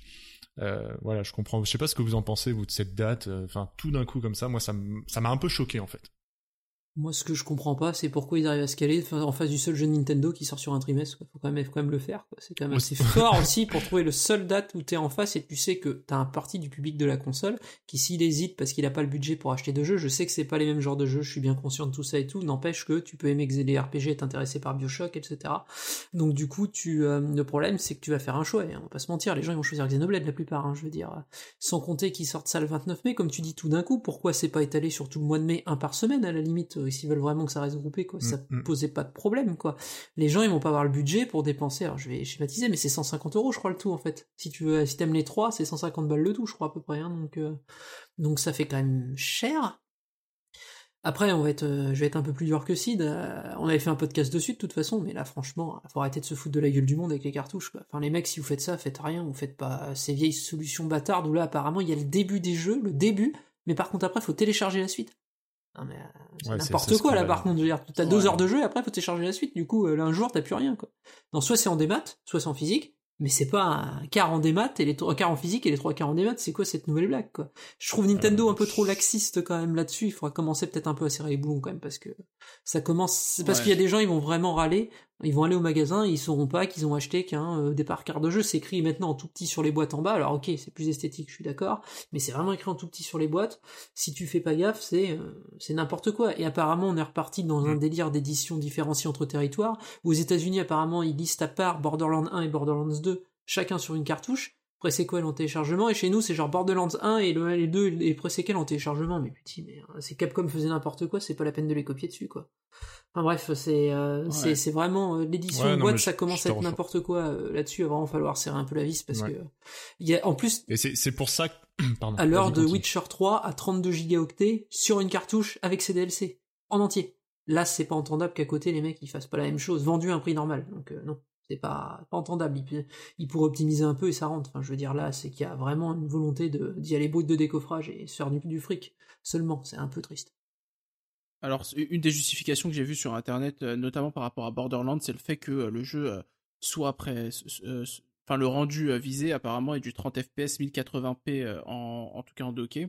Et du coup, bah, les textures, etc., ça pèse. Alors, bon, bah, j'ai envie de dire, euh, il y a un truc qui s'appelle le recyclage d'assets, c'est-à-dire que tu as des textures qui sont communes aux, trois, épisodes. Si tu fais un vrai portage où tu remets les mains dans le cambouis, dans le code, a priori, tu peux faire en sorte de pouvoir réutiliser des assets euh, euh, communs et du coup économiser de la place. Alors, je sais pas s'ils l'ont fait ou s'ils l'ont pas fait, hein, moi je suis pas dans le développement, mais bon. C'est vrai que ça, pue, ça pue un peu le portage facile à ce niveau-là et aucun effort sur la taille des cartouches, donc bon. Personnellement, moi je vais, je passer. hein. C'est- Je, je suis super intéressé par XCOM 2, mais bon. Moi, c'est dommage parce que Bioshock, Euh. euh, il aurait eu le gyroscope, euh, je me serais refait Bioshock 1, 2 et 3, je le sais d'avance, quoi. Enfin, ils- parce que apparemment, ils ont l'air Ah oui, ils de ont pas le gyroscope. Bon, on sait pas encore parce qu'ils ont communiqué sur Borderlands à ce niveau-là Ouais. où il y a le gyro, par exemple, dans Ouais. Borderlands. Alors si je Oh bah si s'il y a le gyro sur Borderlands, je pense qu'il Voilà. va être intégré. Mais à- ils auraient mis, tu vois, ils l'auraient mis en boîte avec le gyro, je me serais même pas posé la question, je me serais refait Bioshock 1, 2 et 3 euh, direct, parce que déjà c'était en plus haute résolution que sur PS 360 que j'avais, donc euh, sur 360 j'aurais fait quoi, puis c'était plus simple, je pourrais jouer en portable et tout, mais non, font n'importe quoi sur euh, le portage, j'y achèterai peut-être un jour en démat à l'unité, pas cher, on verra bien. Moi je pensais, euh, bah du coup vu que euh, les trois ils sortent le 29, euh, vous, pensez la- laquelle des compiles, petite question comme ça, laquelle des compiles se vendra le mieux euh, euh, parmi euh, ces trois? Enfin ça me paraît presque évident en fait, c'est une question un peu... Ouais. Borderlands. Borderlands pour moi aussi. Ah ouais? Ah bah carrément, c'est beaucoup plus populaire que Bioshock et surtout Borderlands, c'est euh, Ah ouais. c'est jouable en multi à 4, euh, c'est jouable, c'est un c'est un comment dire, Ouais, c'est un ça. slash avec des flingues, faut pas réfléchir, enfin, enfin pas réfléchir, je suis méchant. Ah ouais, moi, Faut- ah, moi juste je que c'est plus- Bioshock direct. Ah non, je pense que Bioshock ça va moins se vendre parce que c'est un Non. univers très marqué Bioshock, je peux comprendre qu'on accroche pas, tu vois. Tandis que Borderlands, c'est cel shadé, ça passe hyper bien en termes de rendu, c'est un truc que tu peux jouer à plusieurs, euh, en local comme apparemment online. Je pense que ça a bien marché moi Borderlands et c'est très populaire. Borderlands le 2, il a fait combien? 9 millions je crois? C'est beaucoup plus que les trois Bioshock cumulés je crois. Donc euh, c'est Ah ouais, bah je... ça se tient, ça se tient. Ouais, bah, tu vois. Non, bah, il y a le co- il y a l'humour, il y a le côté coloré, Ouais, il a son, il a son identité Mm. assez forte, et puis, euh, bah, voilà, t'as, il y a le côté pipi caca et multi, euh, ça, enfin, ça marche toujours, tu vois. Donc, euh, je pense vraiment moi aussi que Borderlands c'est celui qui va le, qui va le plus se démarquer. D'accord. Ouais, du coup, bah, si vous voulez bien, on enchaîne. Alors, il y a eu aussi de la, du contenu pour Marvel Ultimate Alliance 3, donc euh, bah, c'est toujours, euh, c'est toujours bienvenu. On voit qu'il y a un gros suivi quand même sur ce jeu. Euh, donc, les fans peuvent se réjouir. Alors, euh, au niveau contenu supplémentaire, je vais continuer comme ça, on évacue cette, partie. il y a eu l'annonce d'une mise à jour gratuite sur Animal Crossing New Horizon pour Pâques. Donc ça sera du 1er au 12 avril et puis ensuite ils vont rajouter du contenu pour le Earth Day, donc le jour de la planète, le jour de la Terre, je sais plus comment dire en français. Plus tard, au niveau mise à jour aussi, tiens, il y a aussi cette mise à jour qui tombe bien euh, pour le confinement, c'est la mise à jour de Ring Fit Adventure avec l'ajout euh, d'un jeu musical, euh, d'un d'un choix de voix pour, euh, pour, le, pour le Ring Fit. Euh, le machin là, j'ai pas le jeu, désolé, donc je connais pas bien les. L'anneau. L'anneau du bonheur. L'anneau, Bah oui, l'anneau du bonheur. je pense- Et très très bon, euh, très très bon mode musical. Très Ah très ouais bien. Tu l'as testé Vraiment. parce que oui, c'est Ah oui. des musiques Nintendo en plus, donc c'est c'est Alors Splatoon, t'as des, Zelda, mu- Mario. des- c'est ça, t'as des musiques Nintendo, t'as des musiques du jeu, mais c'est vraiment très bien, c'est très bien fait, c'est c'est simple, ça fait bouger. Bon, c'est pas comme le jeu de base, hein, c'est pas là c'est un exercice détente, hein, mais par contre c'est c'est fun, c'est bien fait, franchement, pour un petit truc gratuit, là c'est vraiment bien quoi. Enfin, moi, en tout cas ça m'a parlé direct.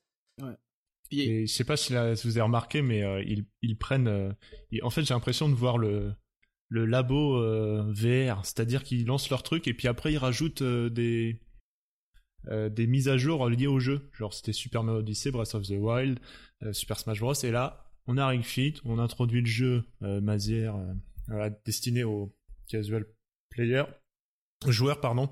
Et là, on commence à ajouter une mise à jour avec Super Mario Odyssey, des trucs qui vont parler plus aux, joueurs comme nous en fait.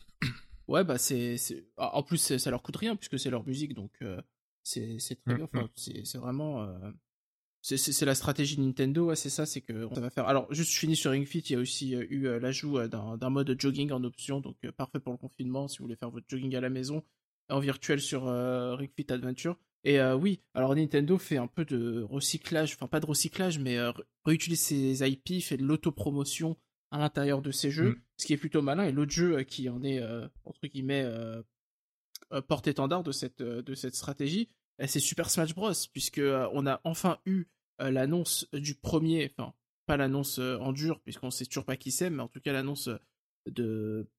Le, on sait d'où, de quel univers euh, vidéoludique viendra le prochain euh, combattant, et cette fois-ci c'est d'un jeu Nintendo, hein, contrairement euh, à tout ce qu'on a eu avant sur le premier Fighter Pass, puisque là pour le second, ça s'ouvrira avec un Mm. personnage de Arms.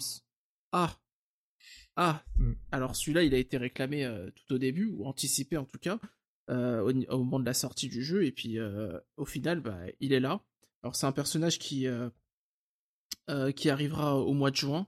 En tout cas, on en, on en saura plus au mois de juin. Alors apparemment, l'annonce a dû être repoussée et le développement prend du temps, euh, supposément à cause justement de cette épidémie de Covid-19. Mais, euh, mais du coup, euh, on, on- on en saura plus en juin, on saura qui, qui est ce personnage. Et euh, ça s'accompagne aussi d'une période de d'essai gratuite pour ARMS pour les abonnés du Nintendo Switch Online. Et cela, va cela est en cours et va durer jusqu'au 6 avril, je crois. Donc, je crois que toi, Citan, un, tu recommandes ARMS, non? T'es un joueur Ouais, bah, je crois que, ouais, je crois que si, des pareil, en fait, hein, là-dessus, je crois qu'on aime autant le jeu l'un que l'autre, quoi. Oui, c'est vraiment un- une proposition de jeu de baston euh, qui est vraiment unique, en fait. C'est vraiment un jeu qui joue un jeu de baston, on va dire, 3D, déjà chez Nintendo, c'est le seul, euh, qui se passe à distance. C'est un jeu, en fait, d'anticipation, de placement encore beaucoup plus que les autres jeux de baston 3D, parce que là, tout est fait sur le placement, les esquives, euh, les coups et tout, faut tout anticiper, pouvoir courber les, courber les, les points pour les placer au bon endroit et tout, donc c'est vraiment, moi j'adore, hein, la proposition de ARMS, elle est géniale, le contenu, depuis, il est largement suffisant en termes de contenu euh, du jeu. Et là, donc oui, un, nouveau, un perso dans Smash Bros, le- la reconnaissance euh, par Sakurai de Arms en grande licence. Et à mon avis, bon bah, je pense que Sid sera peut-être d'accord, mais ça sent Min Min, hein, perso le plus populaire du jeu, en fait, la, la, la petite chinoise Ouais. euh, qui est là et qui a gagné le, le, le fameux tournoi des personnages qu'ils avaient fait, qui est très connu, son stage est apprécié, sa musique est appréciée. Et vu que Springman, le Mm. perso sur la jaquette, lui, est prévu pour être, euh, est déjà trophée, je crois, dans Smash Bros, ce sera pas lui. C'est ça. Donc ça risque d'être Min hein, je pense. Ça fera un perso féminin en plus, ça fera du bien au casting de Smash Bros, c'est c'est très bien comme ça. Et ça sent, bah, je sais pas si devait être d'accord, hein, je pense, mais quand même là, ça, plus la période gratuite, plus les rumeurs sur le fait que euh, la team de, de, Ma- de Mario Kart était au boulot sur une suite de ARMS, ça pourrait être possiblement ARMS 2, le prochain jeu de la team de Mario Kart, quoi, effectivement.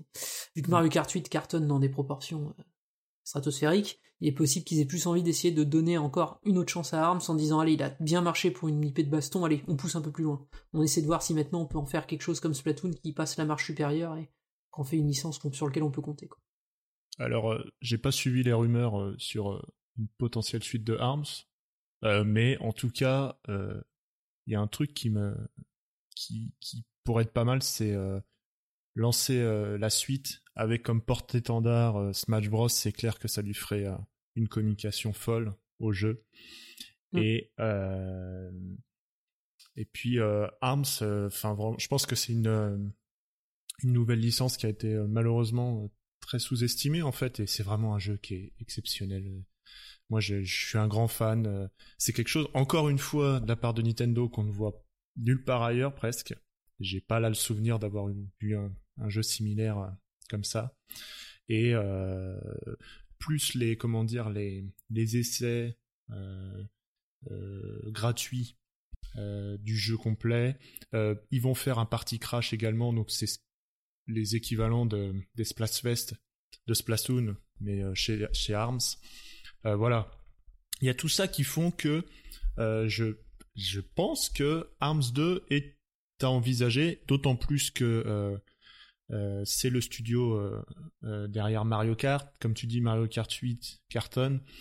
Bon, pour moi, c'est soit Mario Kart 9, soit ARMS 2 ou une nouvelle IP. J'ai du mal à voir une nouvelle IP sortir, mais pourquoi pas, j'ai envie de dire. Donc, ouais, je mets mon espérance dans ARMS 2 et j'espère que ça pourrait se concrétiser.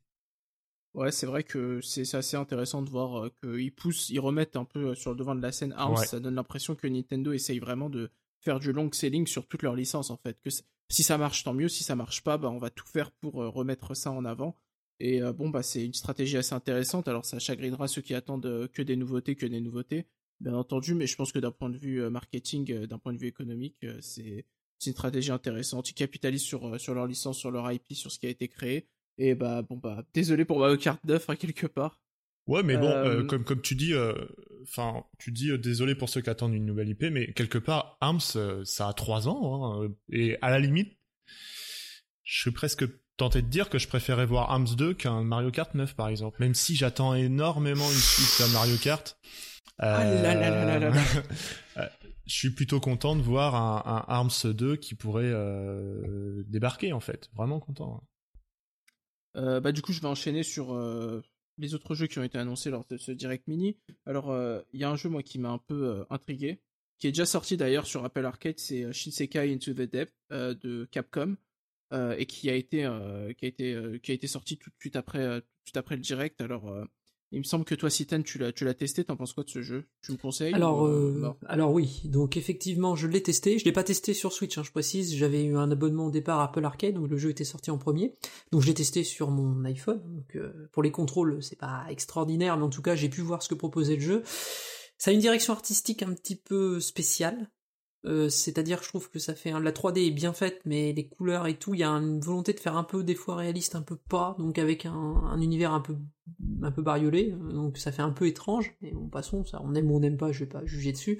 Techniquement ça tourne c'est solide c'est un jeu d'exploration euh, avec des pièges machin et tout qui est relativement bien fait qui est original chez Capcom, c'est pas un genre qu'ils font d'habitude, hein. Capcom on les connaît, hein. c'est comme les rois des rois du recyclage de leurs IP, donc euh, surtout en ce moment. Mais là c'est très très réussi, en tout cas de ce que j'ai pu tester, et euh, ça donne envie euh, clairement de continuer. J'ai joué deux heures, hein. j'ai pas fini le jeu, j'ai pas pu aller plus loin parce que sur un iPhone, je suis désolé, c'est un petit, en plus j'ai un petit iPhone, c'est c'est pas jouable, c'est pas agréable. Mais par contre, le jeu m'avait l'air d'être quelque chose quand même de réussi et de solide hors de sa direction artistique, hein, qui peut, je comprends, rebuter. Là, je pourrais l'intégrer, mais c'est vraiment, vraiment pas mal. Voilà. Ok, bon, j'y jetterai peut-être un œil. Euh, Il y a aussi euh, une autre sortie surprise, c'est celle de Good Job, euh, qui est développée par, je sais plus le nom, un studio hollandais. Euh, mais, Paladin euh, qui est Studio, non? sorti pour Ni- Ouais, c'est ça. Qui est sorti pour Nintendo. Euh, alors, euh, bon, je suppose que tout le monde a vu les vidéos, mais je rappelle, le principe, c'est on a des tâches à effectuer dans une entreprise, du style déplacer euh, un rétroprojecteur d'une salle A à une salle B, on peut faire ça euh, de un peu comme on veut dans un dans un dans un dans un gameplay entre guillemets euh, totalement physiqué. Donc euh, ça donne lieu à des euh, à des situations un peu rocambolesques. Et du, du coup c'est un une espèce de puzzle game qui rappelle un peu c'était quoi le nom de ce truc déjà sur PC quelque chose machine? Incredibles quelque chose machine je sais plus. Human Million Machine? Non non non euh, je te suis pas, là, je- pas de... Ah oui, le puzzle, en fait, le genre de jeu dans lequel est un peu inspiré le mini-jeu Donkey Kong de Nintendo Land. Ça ressemble un peu à ça, ouais, c'est The Human, euh, ouais, un, Non, Human Impossible Machine. Un non je crois que c'est juste euh, The Incredible Machine Ah, c'est En fait, possible, oui. tout simplement. Ouais, je viens de googler. Enfin bref. euh, et du coup, ouais, euh, j'ai regardé un peu sur, euh, j'ai regardé un peu les streams et sur Metacritic et euh, il, il a l'air de faire bonne impression. Donc peut-être qu'à un moment je me laisserai tenter. Ça a l'air drôle. Euh, donc euh, je sais pas si vous ce que vous en pensez, euh, si, si c'est si votre cam ou pas du tout. Euh, je- j'ai trouvé le jeu bienvenu d'ailleurs. Euh, par contre, euh, ils ont une politique tarifaire avec- comme le jeu des, des ambulanciers qui était sorti avant là encore. Ah The Stretcher, ouais. Voilà, c'est c'est 20 euros. Je trouve ça, pour ma part, un poil cher. voilà. Mais bon, il y a Nintendo derrière, donc j'ai l'impression que voilà, ça, ça Ouais. monte un peu le prix. Mais sinon, après, si c'est un bon jeu, peut-être qu'il le mérite. J'ai pas joué, j'ai pas, j'ai pas testé. Et c'est vrai, comme tu dis, il y a des bons retours sur Internet. Donc, euh, j'ai pas vu de gens, euh, en tout cas, euh, qui, une fois payés, se sont plaints que c'était trop cher. Donc, là, c'était Ouais. ma simple première première impression, en tout cas, quand j'ai vu le prix. J'espère un pack avec The Stretcher un jour, quelque chose comme ça, une espèce de sélection de jeux indépendants édités par Nintendo, un peu dans le même euh, délire, euh, un peu expérimental. Enfin bon, on verra. Euh, Il y a aussi une date pour Catherine Full Body qui sort le 7 juillet, donc ça je vous le dis, pour moi c'est Day One. Euh, Mm. C'est quelque chose que c'est un jeu que j'attends depuis euh, depuis assez longtemps.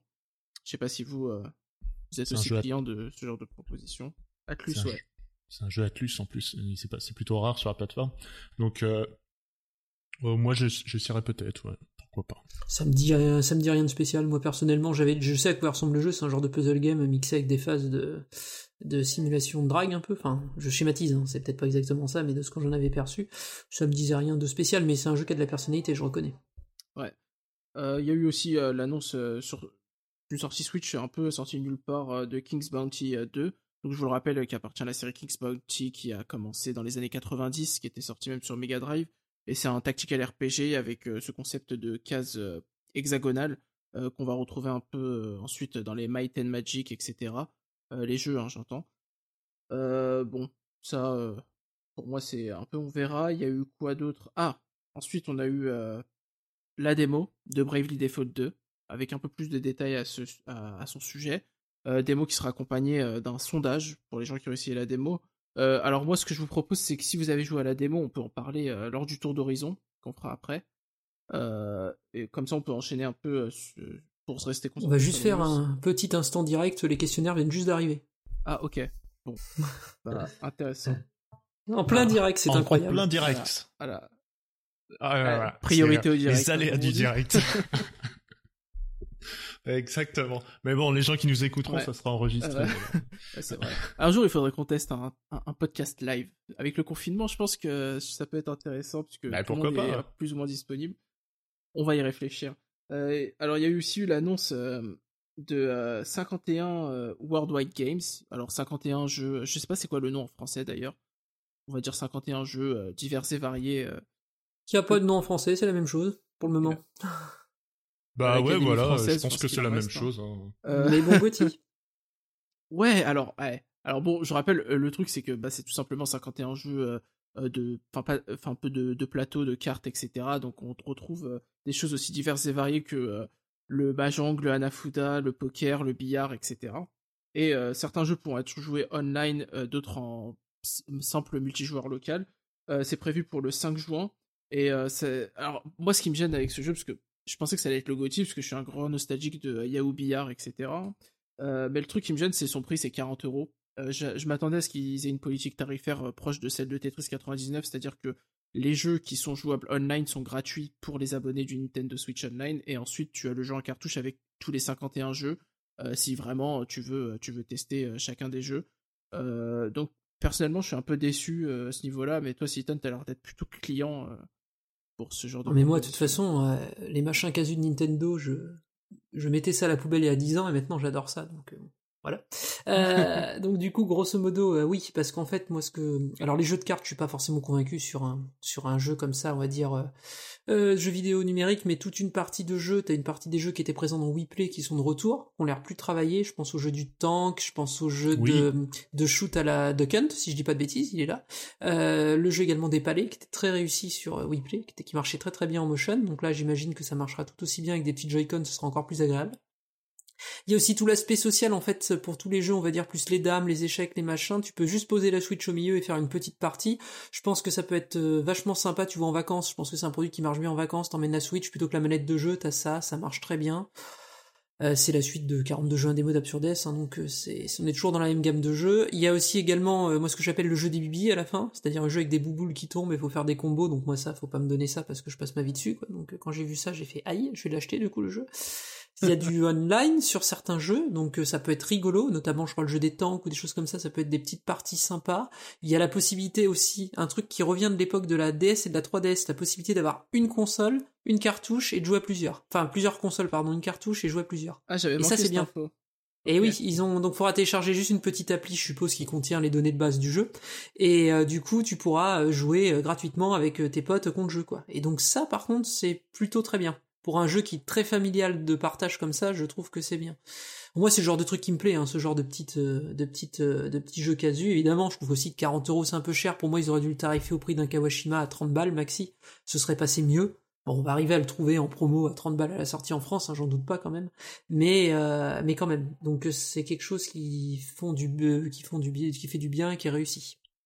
Ouais, et puis bah, après c'est destiné au grand public, donc euh, c'est peut-être pour ça aussi qu'on le retrouve pas. À la Tetris euh, directement sur Nintendo Switch Online. C'est peut-être pour ça aussi ils veulent. Euh, ça couvre quand même beaucoup, beaucoup de de genres de jeux, donc euh, ça peut être intéressant de le, proposer à peut-être à ce prix-là, en tout cas pour Nintendo. Ouais. Bah du coup je vais enchaîner avec alors on a eu des news de Ninja là qui est prévu pour le 27 mai donc qui sera free to play hein, c'est un jeu multijoueur un genre de crossover entre des ninjas et Splatoon. Euh, moi, c'est quelque chose qui me botte. Je testerai. De toute façon, c'est free to play. Pourquoi pas, se... pourquoi pas essayer. Euh... Ensuite, euh, on a eu. Ouais, en plus, euh, attends, excuse-moi, je, je, voulais dire non, rebondir sur Ninja là. Euh, ouais, je trouve que c'est un produit qui a l'air plutôt bien fini. et en plus, sur le site, sur la chaîne YouTube officielle de qui, qui développe déjà le jeu, Gun. Gungo. Gungo, voilà, merci. Euh, ils ont développé une petite série animée euh, qui est super bien faite. Ouais. Et euh, les développeurs aussi présentent leur jeu en détail, etc. Je trouve que il a une bonne gueule, il avance bien. Et alors après, comme tu dis, c'est free to play. On verra peut-être comment ça va se porter ce modèle économique, en espérant que ça s'arrête au cosmétique. Voilà, c'était c'était le mot que je voulais dire à peu près. Ouais, bah j'espère aussi. Mais bon, en tout cas, moi, je, le, le 27 mai, je, je, serai là, je testerai. C'est juste avant Xenoblade, donc J'aurai encore le temps. Par contre, pas sûr que j'y joue plus de deux jours, malheureusement. euh, ensuite, on a eu quoi? Ah oui, alors euh, là, il y a eu euh, des petites annonces autour de Star Wars, puisqu'on a Star Wars Jedi, Jedi Knights, pardon, Jedi Academy, qui est sorti en, bah, en, surprise comme ça. bon, personnellement, je suis pas client et je suis pas sûr que ce soit votre cas non plus. Et ils ont aussi teasé le, un futur jeu Star Wars, enfin un futur jeu, futur, futur jeu du passé, puisque c'est Star Wars Racer donc euh, le fameux jeu euh, euh, de le F0 Star Wars sur Nintendo 64 à l'époque. alors personnellement, moi je déteste tout ce qui est lié à la prélogie, hein, épisode 1, 2 et 3, donc Star Wars Racer, j'y touche même pas avec un bâton. Certains diront que j'ai tort, mais bon, moi, après c'est un autre débat, on fait pas un podcast Star Wars, mais bon, voilà. tout ce qui touche à la prélogie, moi, c'est même pas la peine. Il euh, y a eu aussi euh, l'annonce, euh, alors là c'était un peu, alors ça n'a pas été confus, mais euh, l'annonce la, sortie surprise de Panzer Dragoon Remake, euh, qui à l'écran était affichée pour le 26, donc la date du direct mini, mais euh, la voix off dit c'est disponible maintenant, donc c'est un peu bizarre d'avoir un Bordeaux qui, donne une date, donc qui laisse supposer que c'est dans le futur, avec une voix off qui te dit que c'est disponible maintenant, ce qui laisse penser qu'il y a eu peut-être un direct qui aurait dû sortir plus tôt, mais qu'ils ont dû tout regrouper dans un direct mini plus tard à cause de l'épidémie.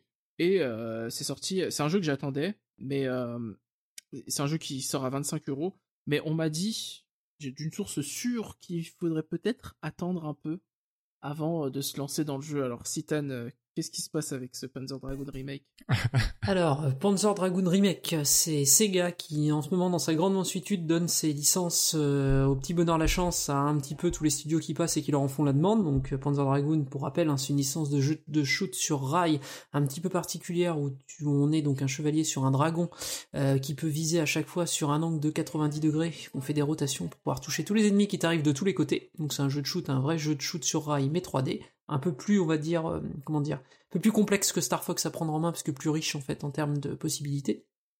Et donc ça a été confié donc à des développeurs qui ont fait un remake graphique, euh, en tout cas euh, du jeu, c'est-à-dire qu'ils ont retouché principalement les éléments graphiques, très peu le, cœur du jeu en termes de, on va dire de, ce qui se passe, de, de séquences et tout. Ils ont surtout touché les graphismes, donc là à ce niveau-là c'est plutôt réussi, quelques toutes petites chutes de framerate pendant les cinématiques, mais bon ça a rien qui pourrait être, je pense, corrigé par un patch.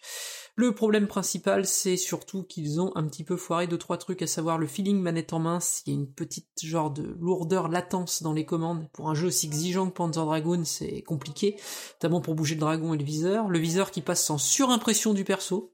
Je sais pas comment ils ont pu laisser passer ça, c'est-à-dire que le viseur Ah, qui dans. Panzer Dragoon, il est composé comme dans Star Fox de trois carrés ou trois losanges qui tournent pour te dire que tu vises vers la profondeur. Sauf que là, ils ont inversé le truc, ils l'ont mis vers l'extérieur, Ah du ouais. coup c'est sur le perso. C'est Ouais, c'est dommage pour un shoot 'em up, non? C'est, je comprends pas que c'est- alors quand on est, quand on, oui, c'est dommage pour un shoot 'em up, surtout que c'est le genre de truc au bêta test, à mon avis, tu t'en aperçois, mais, euh, du coup, le souci qu'il y a, c'est que, bah, ça passe tant qu'on pas, on passe pas le viseur sur le dragon, mais il y a plein de fois où on passe, vu qu'on contrôle indépendamment le dragon et le viseur bouge un peu comme dans Star Fox de manière décalée, bah, des moments, ça passe sur le perso, du coup, on sait plus où on tire, c'est un petit peu problématique.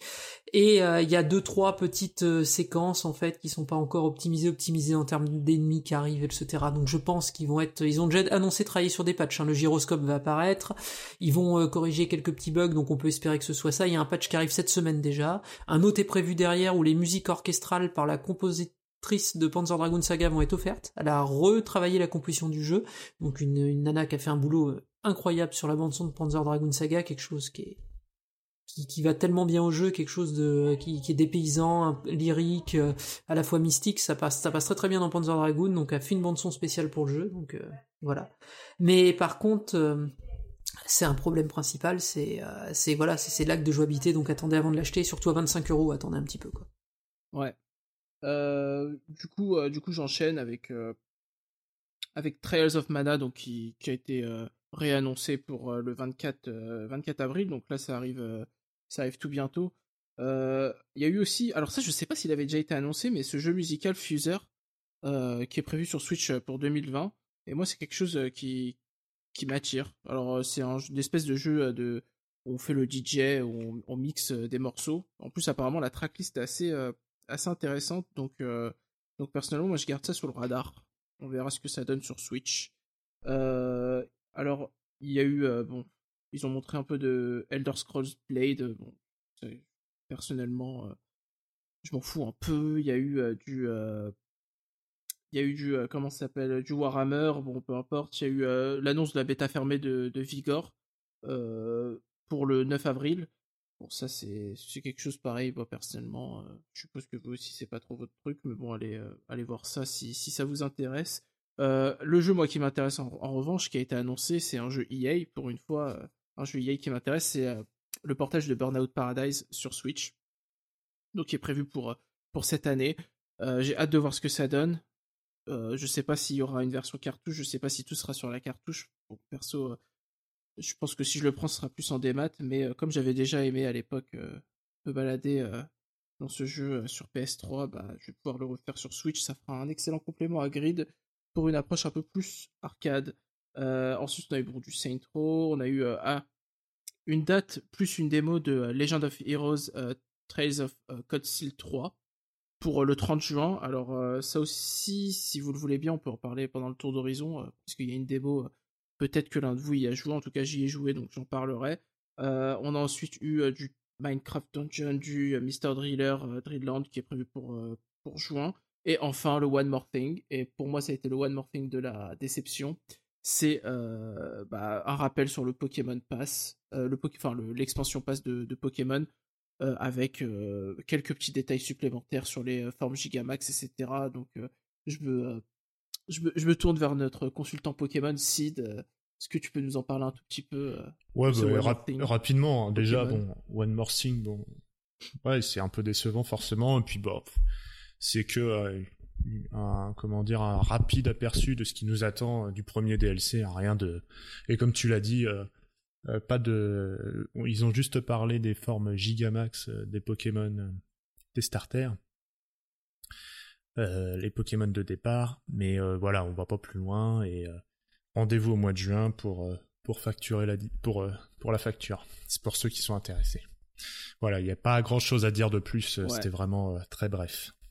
Et, euh, et du coup, euh, du coup, vous en pensez quoi de ce direct euh, au final, après coup? Que vous avez aimé Enfin, c'est un direct mini d'ailleurs. hein. Hmm. Alors. Bah, je, vais, je vais commencer. Je vais, je, globalement, euh, bon, pff, pas pas terrible en fait. hein.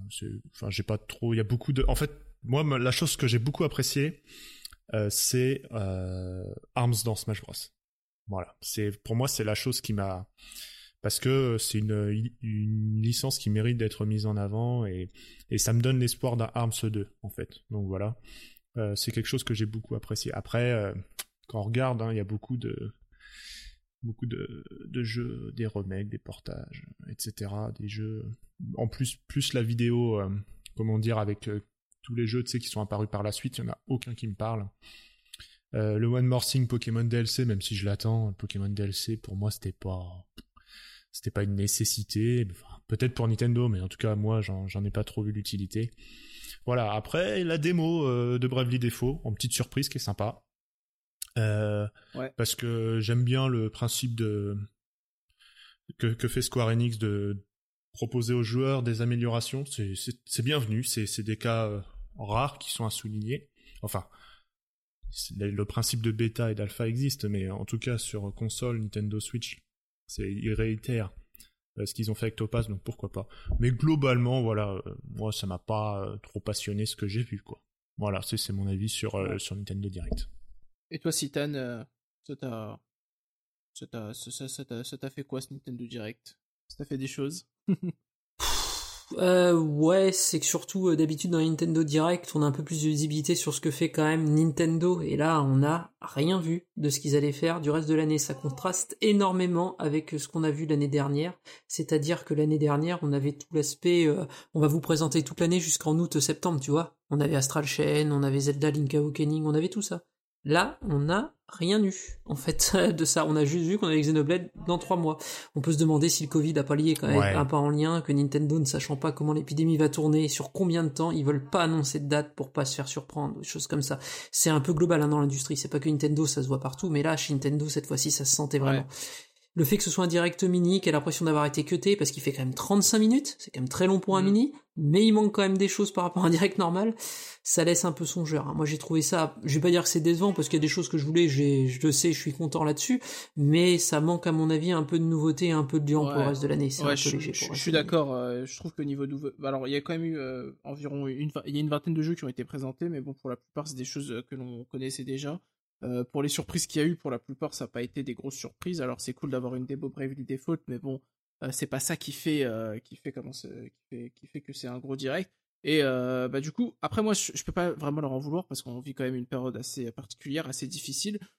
Et après moi, j'ai, des théories. Je pense que comme tu l'as si bien dit, Citan, il y a des choses qui ont été repoussées, il y a des choses qui seront présentées sûrement plus tard parce que l'avenir est assez incertain à cause de cette euh, épidémie. Euh, Il y a beaucoup de pays qui sont sous confinement, beaucoup de studios du coup qui ne peuvent pas fonctionner euh, à leur rythme normal, donc les dates de livraison peuvent pas être peuvent pas être assurées. Et quand on voit le comment les gens réclament encore du Bayonetta 3 par exemple parce qu'il a été montré sans date, comment il y a eu ce mini fiasco autour de Metroid Prime 4 où bah voilà, il faut reboot parce que ah, on a communiqué trop tôt.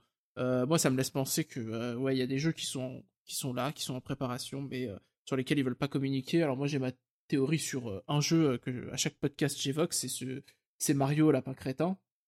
Je pense qu'il y a un 2 qui est en préparation puisque euh, comment dire, le premier a été quand même un bon succès. Je pense que Ubisoft est intéressé, Nintendo est intéressé. C'est l'année des 35 ans de Mario, et ça, on va pouvoir y revenir juste après pour conclure sur cette partie news.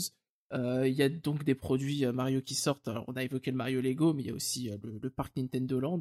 Je pense que ça ferait sens qu'un Mario Rabbids 2 euh, soit prévu pour cette année. Euh, mais bon, étant donné que les équipes qui développent ça, donc c'est chez Ubisoft en Italie et en France, sont confinées. euh, D'ailleurs, si vous suivez le fil de David, Soliani, David Soliani, on peut voir euh, qu'il faisait un peu ce qu'on peut penser être. Alors là, on est dans la rumeur, dans la spéculation, ce qui ressemblait à être du, du teasing sur une possible suite. Et puis bon, bah là, maintenant, on voit que c'est plus du Animal Crossing et du confinement. Je pense que c'est peut-être un des titres qui aurait pu, ouais, qui aurait pu être annoncé en One More Thing euh, ici Mm. et présenté du coup à le 3 qui soit virtuel ou euh, s'il était prévu d'être réel, etc. Euh, et d'ailleurs, bah, pour continuer sur les rumeurs, une autre grosse rumeur qui est apparue comme ça, euh, un peu de nulle part, ça serait une compilation euh, Mario All Star 2. Alors qu'est-ce que c'est que ces conneries? Expliquez-moi. Qui, qui veut s'y coller? Vas-y, Citan. Je te laisse. euh, Je- Ouais, je vais alors grosso modo hier est apparu comme ça sur internet. La plupart des grands médias anglo-saxons, euh, euh, VGC, Eurogamer, euh, Gematsu, ce sont euh, ça c'est un blog euh, assez connu Nintendo, enfin de Nintendo Film mais qui a quand même des entrées, Game Industry sont un peu tous excités en disant voilà c'est sûr Nintendo prépare une compilation des Mario 3D euh, pour les 35 ans de Mario, ça aurait dû être à l'E3 blabla. Donc grosso modo Mario All Star 2 ce serait quoi? Super Mario 64, Super Mario Sunshine, Galaxy 1 dans la rumeur, mais pas 2, mais bon, je pense qu'il quand même là, euh, qui seraient tous mis dans une compilation pour faire une compilation des Mario 3D, le tout en remake, euh, pas en remake, pardon, remaster justement, pas remake, donc c'est-à-dire un lissage graphique, euh, vraiment été tout le bazar, le tout dispo sur Switch. Super Mario 3D World qui reviendrait avec des niveaux de luxe, et un nouveau Paper Mario, c'est ce qui ressort, mais qui déjà été plus ou moins mis en rumeur il y a quelques temps, qui ressortirait de ça, en fait. Une rumeur qui aurait dû être présentée dans une grande fête à Mario à l'E3, normalement, pour les 35 ans. Alors difficile de sortir le vrai du faux, je trouve ça surprenant qu'ils connaissent déjà les plans de Nintendo à l'E3, quand Ouais. même, vu qu'ils sont quand même réputés pour euh, verrouiller un peu de tout. Par contre, que ce soit une partie du direct cuté, je serais pas surpris Mhm. pour qu'ils soient au courant, en fait. Que c'est que c'est quelque chose qui était exfiltré du direct, en tout cas les, les portages, on va dire, ce serait pas été surprenant, en fait, quoi, parce qu'il y en a qui étaient quand même apparemment, si on écoute les rumeurs, listés pour l'été. Donc, Lequel euh, notamment... euh, Ah, la compilation. La compile, Ouais. All Star 2, ouais, et apparemment à la rentrée, d'après d'après ce qu'on sait, Ah, non, d'accord. non, eux, d'après eux, ce qu'ils savaient, eux, c'était listé pardon. pour être, euh, voilà, donc, et c'était ça. C'était pas listé sur un site, mais normalement, oui, ça devait sortir cet été. Donc, on n'est pas à l'abri d'une annonce dans un genre Super Mario Direct dédié ou une bêtise comme ça. Nintendo est totalement capable de balancer ça sur Twitter, en plus. Oui, c'est vrai. c'est- Pour un truc comme ça, ils sont capables de balancer ça sur Twitter comme ça en annonce surprise, regardez, Mario.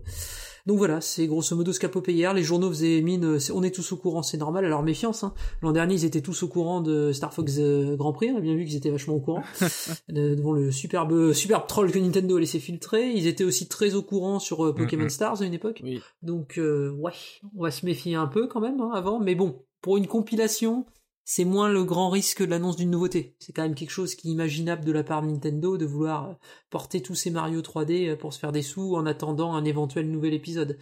En tout cas, si c'est l'année de Mario cette année, il faut quand même se préparer, parce qu'à mon sens, il n'y ait pas Breath of the Wild 2. Là, va falloir s'y Ouais. préparer. Par contre, si c'est la fête à Mario, ce sera pas la fête à Zelda. Les Zelda, c'est l'an prochain, les 35 ans.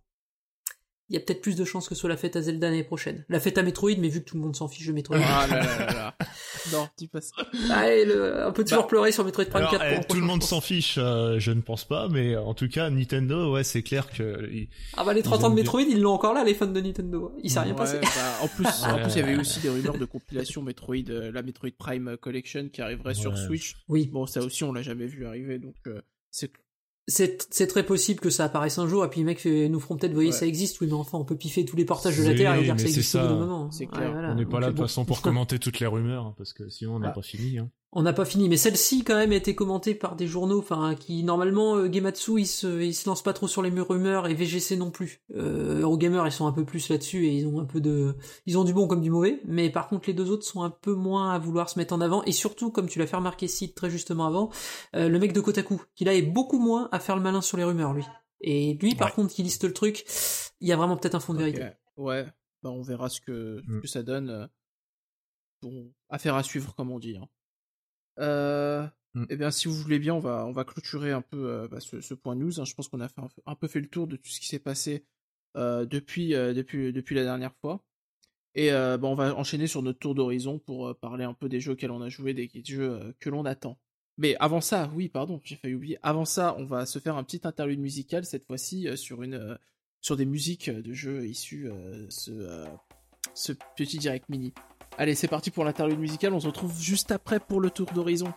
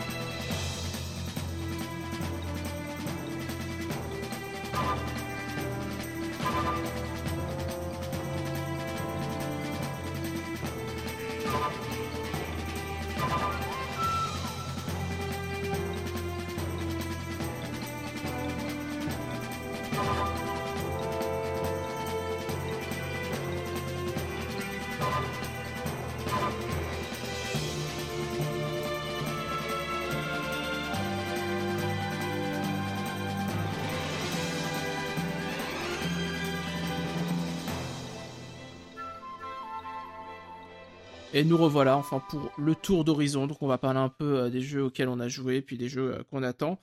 Et bah pour ce tour d'horizon, euh, bah, je vais prendre la parole, je vais commencer. Donc les, les, jeux dont je voudrais parler, ce sont d'abord les démos, puisqu'on les a évoqués lors du, du, Direct Mini. démos qui sont sortis de Bravely Default 2, notamment. Donc pour moi, Bravely Default, j'avais pas fait le 1 sur, sur, sur, sur 3DS. Euh, le gameplay m'avait attiré, mais euh, beaucoup de mes amis m'ont mis euh, des, émis des avertissements et des réserves compte tenu de certains aspects du scénario et du déroulement. Donc j'en dirai pas plus, mais je me suis quand même lancé sur la démo du 2.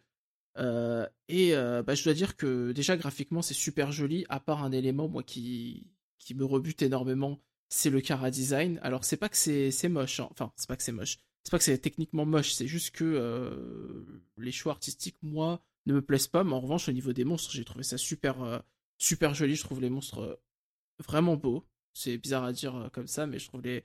Et puis bon, bah, le système, le système de combat est super efficace, etc. Alors techniquement, il y a encore des petits éléments améliorés, mais ça reste une démo sur laquelle il y a un sondage pour un retour des joueurs. Et je dois avouer que bah du coup, ouais, c'est une démo moi qui me, ça m'a plu. Je sais pas encore si je vais craquer pour euh, ce Bravely Default 2, mais en tout cas, euh, ça s'annonce pas mal. Malgré la difficulté extrême euh, sur la démo, mais bon, ça. Il y a un disclaimer, il me semble, quand tu lances la démo, qui t'explique que la difficulté est super élevée, c'est normal. qui d'autre a testé Toi, Citan, t'as testé Qu'est-ce que t'en as pensé? Parce que toi, tu connais bien la série. Bravely Default, il me semble. Ouais, moi, j'ai fait le 1 en entier. Donc, malgré son, son moment redondant, j'ai fait le 1 en entier, qui est, euh, qui est quand même, je trouve, vraiment réussi, hein, qui est vraiment très très réussi à ce niveau-là. Euh, bah, la démo, c'est, tu retrouves Bravely Default exactement comme dans le 1. Euh, c'est super, je trouve, joli graphiquement sur les décors, c'est super chouette, euh, l'ambiance est bien restituée, c'est, comme d'habitude avec Bravely, c'est très souple au niveau de l'ergonomie, tu peux accélérer les combats, tu peux, tu passes pas beaucoup de temps dans les menus, tu peux sauvegarder partout, à part dans un donjon, tu peux sauvegarder partout où tu veux, tu peux te soigner facilement, enfin c'est simple. Effectivement, ils ont complètement craqué, même s'il y a des halls sur le niveau de la difficulté de la démo, là, je... il y a des gens, ça va aller tellement les fouetter, arriver dans le donjon, que je pense qu'ils vont arrêter, quoi. Là, ils ont été un peu forts. Je comprends qu'ils veulent qu'on teste le système de jeu, mais là, là c'est trop, quand même. Même moi, je trouve que c'est trop. J'en ai fait des RPG, hein, mais là... Et sinon, c'est beau, c'est chouette. Effectivement, il y a pas mal de finitions techniques à revoir. Il y a des bugs pendant les, dialogues, il y a des chargements de texture un peu longs, ça rame un peu.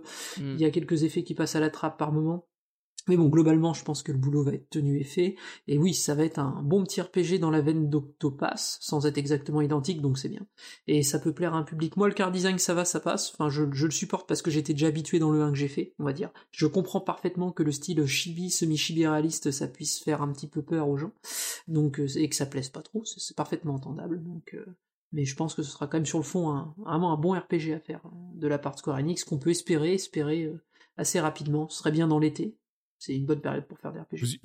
Vous y, croyez euh, à, une sortie en 2020 Parce que moi, de ce que j'ai vu en fait dans la vidéo, j'attends beaucoup ce jeu-là, euh, mais il me semblait pas trop prêt en fait. Alors c'est peut-être une version euh, un peu un peu moins avancée, hein, mais vous y croyez pour cette année? Il est traduit en français, donc ouais, je pense qu'on peut y croire pour cette année. Il, est prévu pour 2020 en plus, il me semble. je pense qu'il va, je pense qu'il va sortir moi vers. alors j'ai ces pure supposition de ma part, il n'y a aucune rumeur ou autre, mais je me sens bien dispo dans 6 mois, c'est-à-dire vers septembre, quoi, vers la rentrée. Je pense bien qu'il sera dispo là. Euh, ouais. C'est de la finition ce qui reste. Ouais. Après, ça dépend de s'ils sont en mesure de travailler avec ce qui Exactement, là c'est dans la mesure où tout se passe bien, on est complètement d'accord. Le Covid changeant beaucoup de choses. Ouais, ouais, ouais. Autre démo euh, que j'ai pu tester, c'est celle de Trails of Mana. Et euh, bah, c'est vraiment un jeu que, que j'attends beaucoup. Et de ce que j'ai vu sur la démo au niveau du gameplay, bon, bah, c'est de l'action RPG un peu mi-bourrin, mi-skill un peu stratégique mais euh, ça reste quand même pas mal de. Euh, en tout cas, au, niveau de la démo, hein, faut voir après sur le jeu complet euh, avec la difficulté, etc. ça reste beaucoup de boutons mashing. et ouais, alors le seul truc avec ce jeu, c'est que malgré le fait qu'il a l'air, enfin qu'il a une assez bonne esthétique sur les vidéos, on se rend compte en jouant à la démo qu'au niveau des animations, etc., c'est vraiment du double A. voilà, quoi. C'est vraiment. Il y a beaucoup de dialogues et en plus, la mise en scène des dialogues est vraiment c'est vraiment horrible. Voilà, il n'y a pas d'autre mot, c'est vraiment euh, voilà, les bonhommes qui pivotent sur eux-mêmes, etc. Euh, ça, fait ça rappelle un peu euh, les griefs que certains avaient sur Pokémon. Alors, qui d'autre a testé la démo ici? Ouais, bah moi. donc je te rejoins totalement sur la mise en scène, les animations qui sont enfin c'est saccadé, c'est ah, puis la mise en scène, enfin les dialogues, c'est alors c'est un peu enfantin, mais enfin voilà, c'est ça, c'est c'est c'est saccadé quoi, ça ça avance mal, c'est c'est pas fluide, c'est c'est c'est c'est pas très agréable à, à, à lire. Et puis c'est un peu un peu neuneux, un peu naïf, hein, donc euh, enfin donc en fait on on passe les dialogues et enfin je les ai lus. Mais on passe les dialogues avec le bouton et euh, en fait oui les animations elles suivent pas derrière. Euh, par contre euh, là où je te rejoins c'est euh, le gameplay qui est plutôt euh, dynamique intéressant voilà et comme tu disais on, on mâche le bouton et ça peut être j'espère que ça ça sera pas vra- vraiment ça dans le jeu mais j'avais mis en difficulté difficile et le boss je l'ai je l'ai défoncé, euh, mais vraiment, il m'a rien fait quoi. En fait, il a touché juste euh, l'IA et euh, deux fois, et moi je tournais autour et je faisais euh, euh, les, les boutons pour euh, pour attaquer. J'ai oublié d'ailleurs. Ouais, euh, c'est. Bah, en plus, ouais, le boss, c'est vraiment du positionnement, quoi, en fait. Ah ouais, la exactement. difficulté, entre guillemets, il suffit de se positionner. puis voilà. Donc moi je pensais qu'il fallait viser des parties en particulier euh, pour euh, pour l'affaiblir, etc. Non, en fait, on, le boss il est comme il est et euh, on, on- on le défonce en fait. Donc c'est tout. C'était presque limite du du jeu du mousseau en fait. Tu tu tu, tu tapes, tu tapes, tu tapes et il y a aucune aucune résistance malgré la difficulté difficile. Et puis Ouais. Et puis bah c'est je trouve ça très coloré donc je suis très content de voir un jeu comme ça. Mais bon, techniquement, c'est pas foufou. Et euh, voilà. Mis à part ça, moi sinon j'ai plutôt Ouais. bien aimé, mais à réserver, à sous réserve. Bah, je pense qu'on est sur la même longueur d'onde à ce Mm. niveau-là. C'est vraiment pareil. J'ai aimé sous réserve. Euh, et enfin, l'autre démo que j'ai testé, c'est qui a été d'ailleurs, euh, euh, comment dire, qui est sorti euh, juste après le direct, c'est celle de Trials of Cold Steel 3. Donc j'ai fait ni le 1 ni le 2. Euh, c'est une série dont euh, j'avais déjà entendu parler, qui m'intéressait, et c'est donc c'est un RPG euh, japonais, tout ce qu'il y a de plus, tout ce qu'il y a de plus japonais. c'est vraiment, voilà, je vous fais pas de, je vous fais pas de dessin avec un gameplay assez intéressant puisque en fait les combats sont organisés en fonction enfin on a une barre avec le tour d'action de, de chacun donc on voit directement un peu à la Tokyo Mirage Session qui, qui va attaquer en suivant. Et ensuite il y a un système que je j'ai pas vraiment tout compris parce que c'est pas hyper bien expliqué dans la démo euh, où euh, il y a des enchaînements d'attaques qui se font. Donc euh, si A attaque euh, ensuite il y a B qui peut enchaîner etc mais bon, en tout cas, j'ai passé un bon moment. Alors techniquement, c'est pas fou, mais bon, on connaît euh, les gens qui sont derrière. euh, c'est pas, c'est Ouais, toujours un peu c'est un ça. petit studio, hein, en Mais plus, bon. faut, faut, faut le Ouais, reconnaître. Hein, studio, c'est, euh, il faut, ils ont pas les, les ambitions d'un, enfin, tu vois, de Square Enix qui propose un remake euh, qui est techniquement moyen.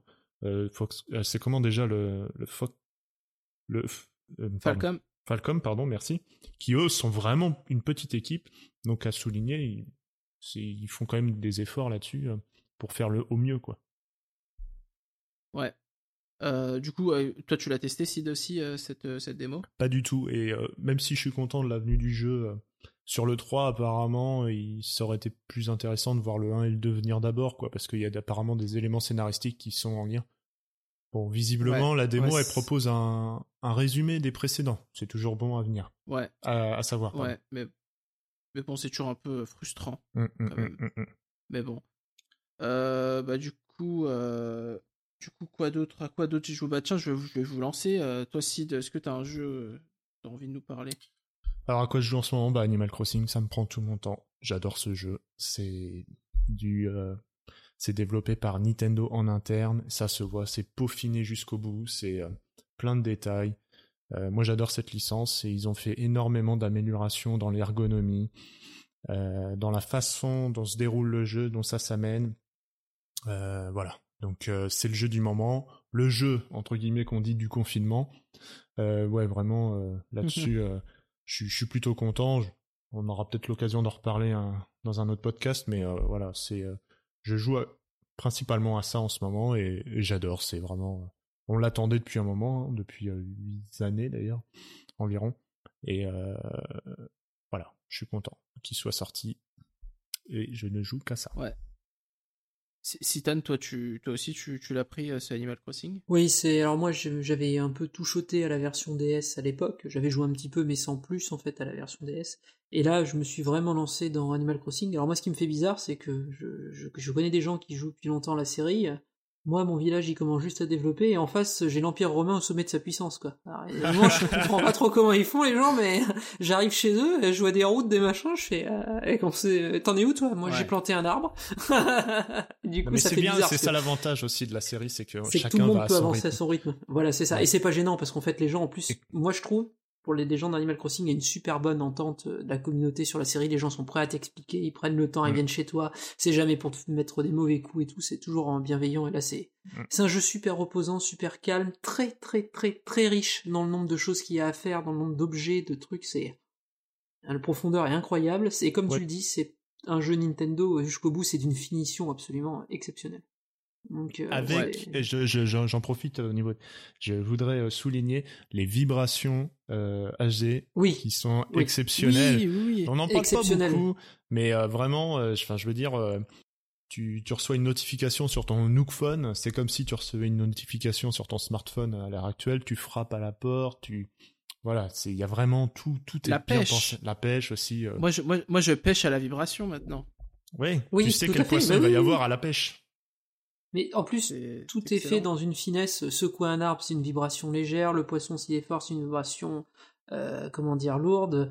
Enjamber la rivière avec la canne à pêche, quand tu reposes les pieds, t'as une vibration un peu plus forte. Le fait de taper à Exactement. la porte. Tout est, en fait, tout est fait en finesse. C'est pas lourd. C'est pas une vibration Mhm. perpétuelle quand tu marches. Au bout d'un moment, tu fais, mais ça commence à gonfler. C'est hors de question, quoi.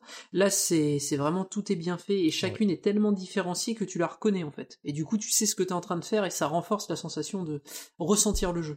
Et ça, c'est, je pense, mm. c'est ce qu'ils veulent arriver. Animal Crossing, tu ressens plus le monde. Et du coup, c'est, c'est vraiment vachement bien là-dessus. C'est un super boulot de Nintendo là-dessus. Comme quoi, la sortie de la Lite euh, en faisait supposer à certains qu'ils avaient abandonné les vibrations. Apparemment pas. Donc tant mieux. Ouais. Puis ouais, tout va. te- Enfin, moi aussi, du coup, je l'ai pris, je passe du temps dessus. D'ailleurs, il faut que j'aille voir le cours du navet euh, bon, euh, c'est clair que, euh, ouais, en fait, t'as tout, t'as l'habillage, l'habillage sonore, musical, Ah ouais. euh, enfin, et, et les vibrations plus euh, l'habillage graphique, fait que t'as un tout qui est vraiment, euh, t'as un côté très feel, feel good, bon, bonne humeur en fait quand tu y joues. Et euh, en plus, moi, je découvre la série avec cet épisode et euh, ouais, je suis vraiment content de ce, de ce Animal Crossing. Et en plus, Et toi, euh, et Ah, en ouais, plus, ouais, ouais, en plus, c'est euh, quand on découvre, c'est c'est encore plus plaisant, quoi. Je trouve, c'est vraiment t'as Ouais. t'as un côté, euh, on va dire, un nouveau monde qui est vraiment bien rendu. Ah ouais, je, je- Ouais, bah, j'envie ceux qui découvrent maintenant la, la licence. hein. C'est, c'est Hum. même pour moi qui ai déjà joué euh, à trois, épisodes, GameCube, euh, 3DS et Wii, euh, c'est clairement un autre niveau et vraiment c'est une, ré- une réussite. Ouais, bah de toute façon, je pense qu'un jour on pourra y dédier un podcast, un dossier euh, Animal Crossing, parce qu'il y a des choses à dire, et vu que, bah, que ce soit Citan et moi, on, se cultive un peu maintenant sur le sujet avec ce jeu, on, aura des armes pour en parler. Euh, et toi, Citan, alors est-ce que autre- t'as un jeu auquel euh, tu, tu- tu veux nous, tu veux partager ton expérience avec nous euh? Alors ça doit faire trois mois, à peu près, janvier, février, mars, ouais, ça fait trois mois que je joue à Dragon Quest 11S sur Switch, où là le contenu il est colossal. Alors c'est Dragon Quest, une grande série de RPG japonais hyper traditionnaliste euh, dans son, genre, tour par tour classique, standard et tout, euh, progression linéaire, aventure, etc. Mais qu'est-ce que c'est bien écrit, qu'est-ce que c'est euh, bien amené, qu'est-ce que c'est bien rythmé, qu'est-ce que c'est travaillé, un nombre de détails et aussi un niveau de détail hallucinant, plein de petites actions, plein de petites choses qui renforcent l'idée que t'es avec ton équipe et qu'elle est avec toi en fait. Dans Dragon Quest, que, les membres de ton équipe sont avec toi. C'est une immersion que je trouve vraiment exceptionnelle. Deux bémols, la musique, ouais, il y en a pas assez, des musiques sont bien, mais il y en a pas assez, les boucles sont trop courtes. Alors heureusement que c'est un orchestral parce qu'ils ont dû péter les plombs sur PS4 en midi, je pense, mais euh, ça devait être un truc horrible par endroit. Alors qu'il y a des musiques, mais magnifiques, puis il y en a certaines prises individuellement, elles sont juste magnifiques, quoi. Il y en a d'autres, c'est juste pas possible. La musique de la carte, moment, c'est pas possible. C'est il est, il est fou d'avoir fait ça. Et du coup, euh, c'est c'est bien, c'est long, mais c'est pas long parce que c'est c'est de la longueur pour rien. C'est que c'est vraiment intéressant tout ce qu'on fait. C'est que c'est un jeu qui prend son temps Dragon Quest. Et mais ça le prend bien son temps. Et j'ai fait, euh, on va dire que le jeu est en plusieurs parties. Et là où j'en suis rendu, euh, euh, 100, euh, 100 heures à peu près. Grosso modo, quoi. Wow. Et j'en suis à la fin de la deuxième partie. Je joue en dur, hein. ça, ça, ça joue. Je joue en dur, je joue en dur, ça joue un petit peu. Parce qu'en facile, c'est un peu trop facile, mais là en dur, ça m'a un peu dressé. Il y a certains boss, quoi. J'ai dû faire un petit Bah, peu au moins, de, ça porte bien son nom. mais- Ah oui, oui, c'est dur. Là, il y, a des- il y a des boss, c'est pas vraiment une question de leveling, c'est une question de stratégie. Et là, faut utiliser le système de combat et bien lire les capacités qu'on lance. Ça, c'est important. Et là, ça t'oblige à rejouer à, bien un jeu en tour par tour, mais c'est très réussi.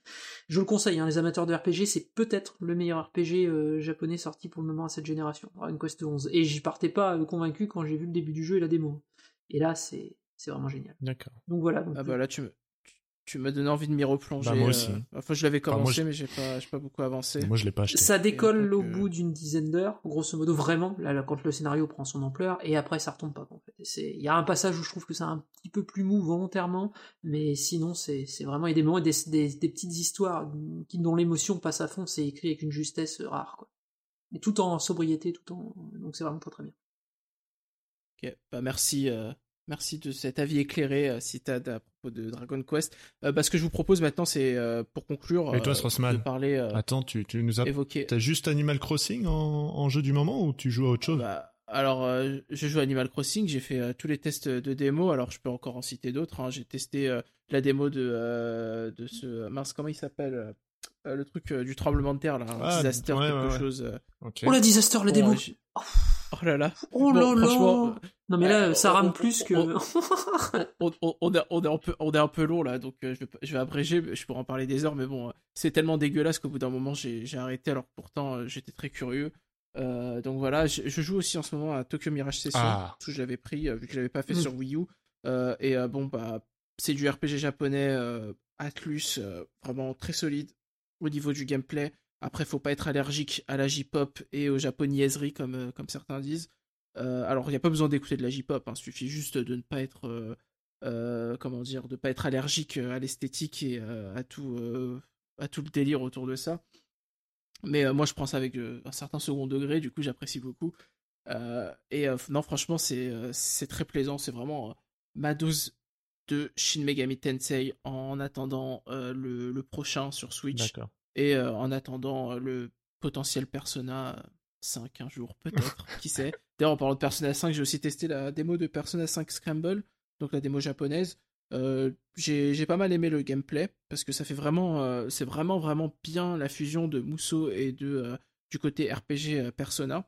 Euh, en revanche, euh, beaucoup trop de dialogue et je trouve. D'ailleurs, c'est quelque chose que je voulais mentionner par rapport à Tri- Trials of Mana, c'est qu'on est sur des jeux où, euh, au niveau du gameplay, le rythme est assez soutenu puisque on est dans l'action, mais vraiment dans l'action où on, on bourrine du bouton et on attaque, enfin, on tape des mobs et c'est très plaisant. Et tout ça, c'est cassé par le rythme de la narration qui est pas du tout en adéquation avec le gameplay.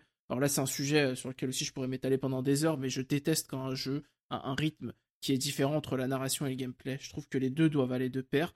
Mais bon, c'est parce que moi je suis de l'école du gameplay que je m'en fous un peu du scénario en, en général. Enfin, c'est pas que je m'en fous, c'est que c'est important, mais il faut que il faut qu'il ait une importance qui soit proportionnelle à ce que euh, le gameplay euh, veut te faire euh, ressentir. Donc, euh, donc bon, Je te trois heures de blabla pour pour taper comme un débile sur des monstres, moi j'en ai pas besoin. Non, mais je te, je te rejoins. Après, la démo de Pe- Persona 5 et Scramble était en japonais, donc t'as peut-être loupé des, des, des, des détails qui, qui t'ont échappé, en fait. Oui, oui, non, bien sûr. Voilà. Mais, euh, Mais euh, bon, quand tu quand tu parles plus longtemps que, que- ouais, ouais. même en mettant le mode accéléré Mm, mm, que euh, tu ne joues, c'est pour moi c'est un problème sur ce genre de jeu. Et puis ouais, c'est à peu près tout. J'en garde pour la prochaine fois parce que j'espère qu'on va pouvoir réenregistrer euh, très bientôt. Mais avant de conclure, bah, je vais vous lancer tour par tour sur un jeu que vous attendez ou même un fantasme, un jeu qui n'existe pas mais que vous voudriez voir. Euh, comme on fait à notre habitude, bah, je vais commencer par toi, Sid. Sid, est-ce que tu peux nous dire un jeu que t'attends ou un fantasme que tu voudrais voir arriver sur Switch? Arms 2. Ok, comme ça c'est très clair. Euh, Citan Alors, euh, moi, euh, c'est pas dur, j'attends Final Fantasy VII Remake, j'ai adoré la démo, je pensais que ça allait être... Alors, on va faire simple, F7 Remake, je pensais que ça allait être de la merde, nul, et en grosso modo, c'est, ça va être euh, vachement bien, je mets à culpa, Square Enix va peut-être réussir l'exploit de, de transfigurer Final Fantasy VII dans son remake. J'y croyais pas, j'ai fait la démo, j'attends le jeu à mort. Voilà. Sur Switch Non, Pardon. sur Switch, j'imagine pas la tête du jeu, franchement, vu la tuerie technique que c'est sur PlayStation 4, D'accord. j'imagine pas. Non, non, sur Switch, je dois, je dois attendre un truc euh, vraiment là, euh, tout de suite maintenant, en fantasme, Wave Race, mais vous avez l'habitude. Ok. Oui. Euh, ouais, bah moi, je... une petite fantaisie, tiens, parce que vous, vous deux, vous parlez de jeux qui sont quand même... euh, Enfin, il y en a un qui est confirmé, l'autre qui est probable. Euh, bah moi, en fantasy, en, en jouant à Bravely Default 2, je me suis dit, s'ils reprenaient euh, le style graphique, parce que les décors sont ont un rendu quand même euh, un peu précalculé. Alors je sais pas comment ils ont fait ça, mais euh, je sais pas s'ils ont vraiment dessiné tout à la main. Ça m'étonnerait quand même parce que c'est beaucoup de travail, beaucoup d'argent, mais il y a un rendu quand même qui rappelle euh, du coup les, les vieux RPG de l'époque PS1. Et je me suis mis à fantasmer sur euh, bah, un Xenogears remaké dans le style de euh, pour les décors, hein, j'entends. Euh, pour, pour comment dire, pour ouais, remaker dans le style de Bravely Default 2 en fait. D'accord. Je me remets à, à rêver euh, de ce genre de choses. Donc voilà, pourquoi pas. Xenogears sur Switch. Dans le style de Bravely Default 2 pour les décors, pas pour les personnages, s'il vous. D'accord. Donc, voilà, voilà. Bon. Bien, si vous, si je pense qu'on a fait le tour euh, du- de, de la question. Donc il va être temps euh, de nous quitter. Donc euh, bah, je vous remercie encore une fois, messieurs, d'avoir animé ce podcast avec moi. Merci à toi. Tous ensemble, malgré le confinement, euh, malgré les soucis techniques que ça a pu euh, causer. Et puis, euh, et puis bah, merci à tous nos auditeurs de nous avoir suivis euh, jusqu'au bout. Et on se retrouve, euh, j'espère, très bientôt pour un nouvel, euh, nouvel épisode du Conseil des Trois. Allez, à très bientôt. Bye bye. Salut. À bientôt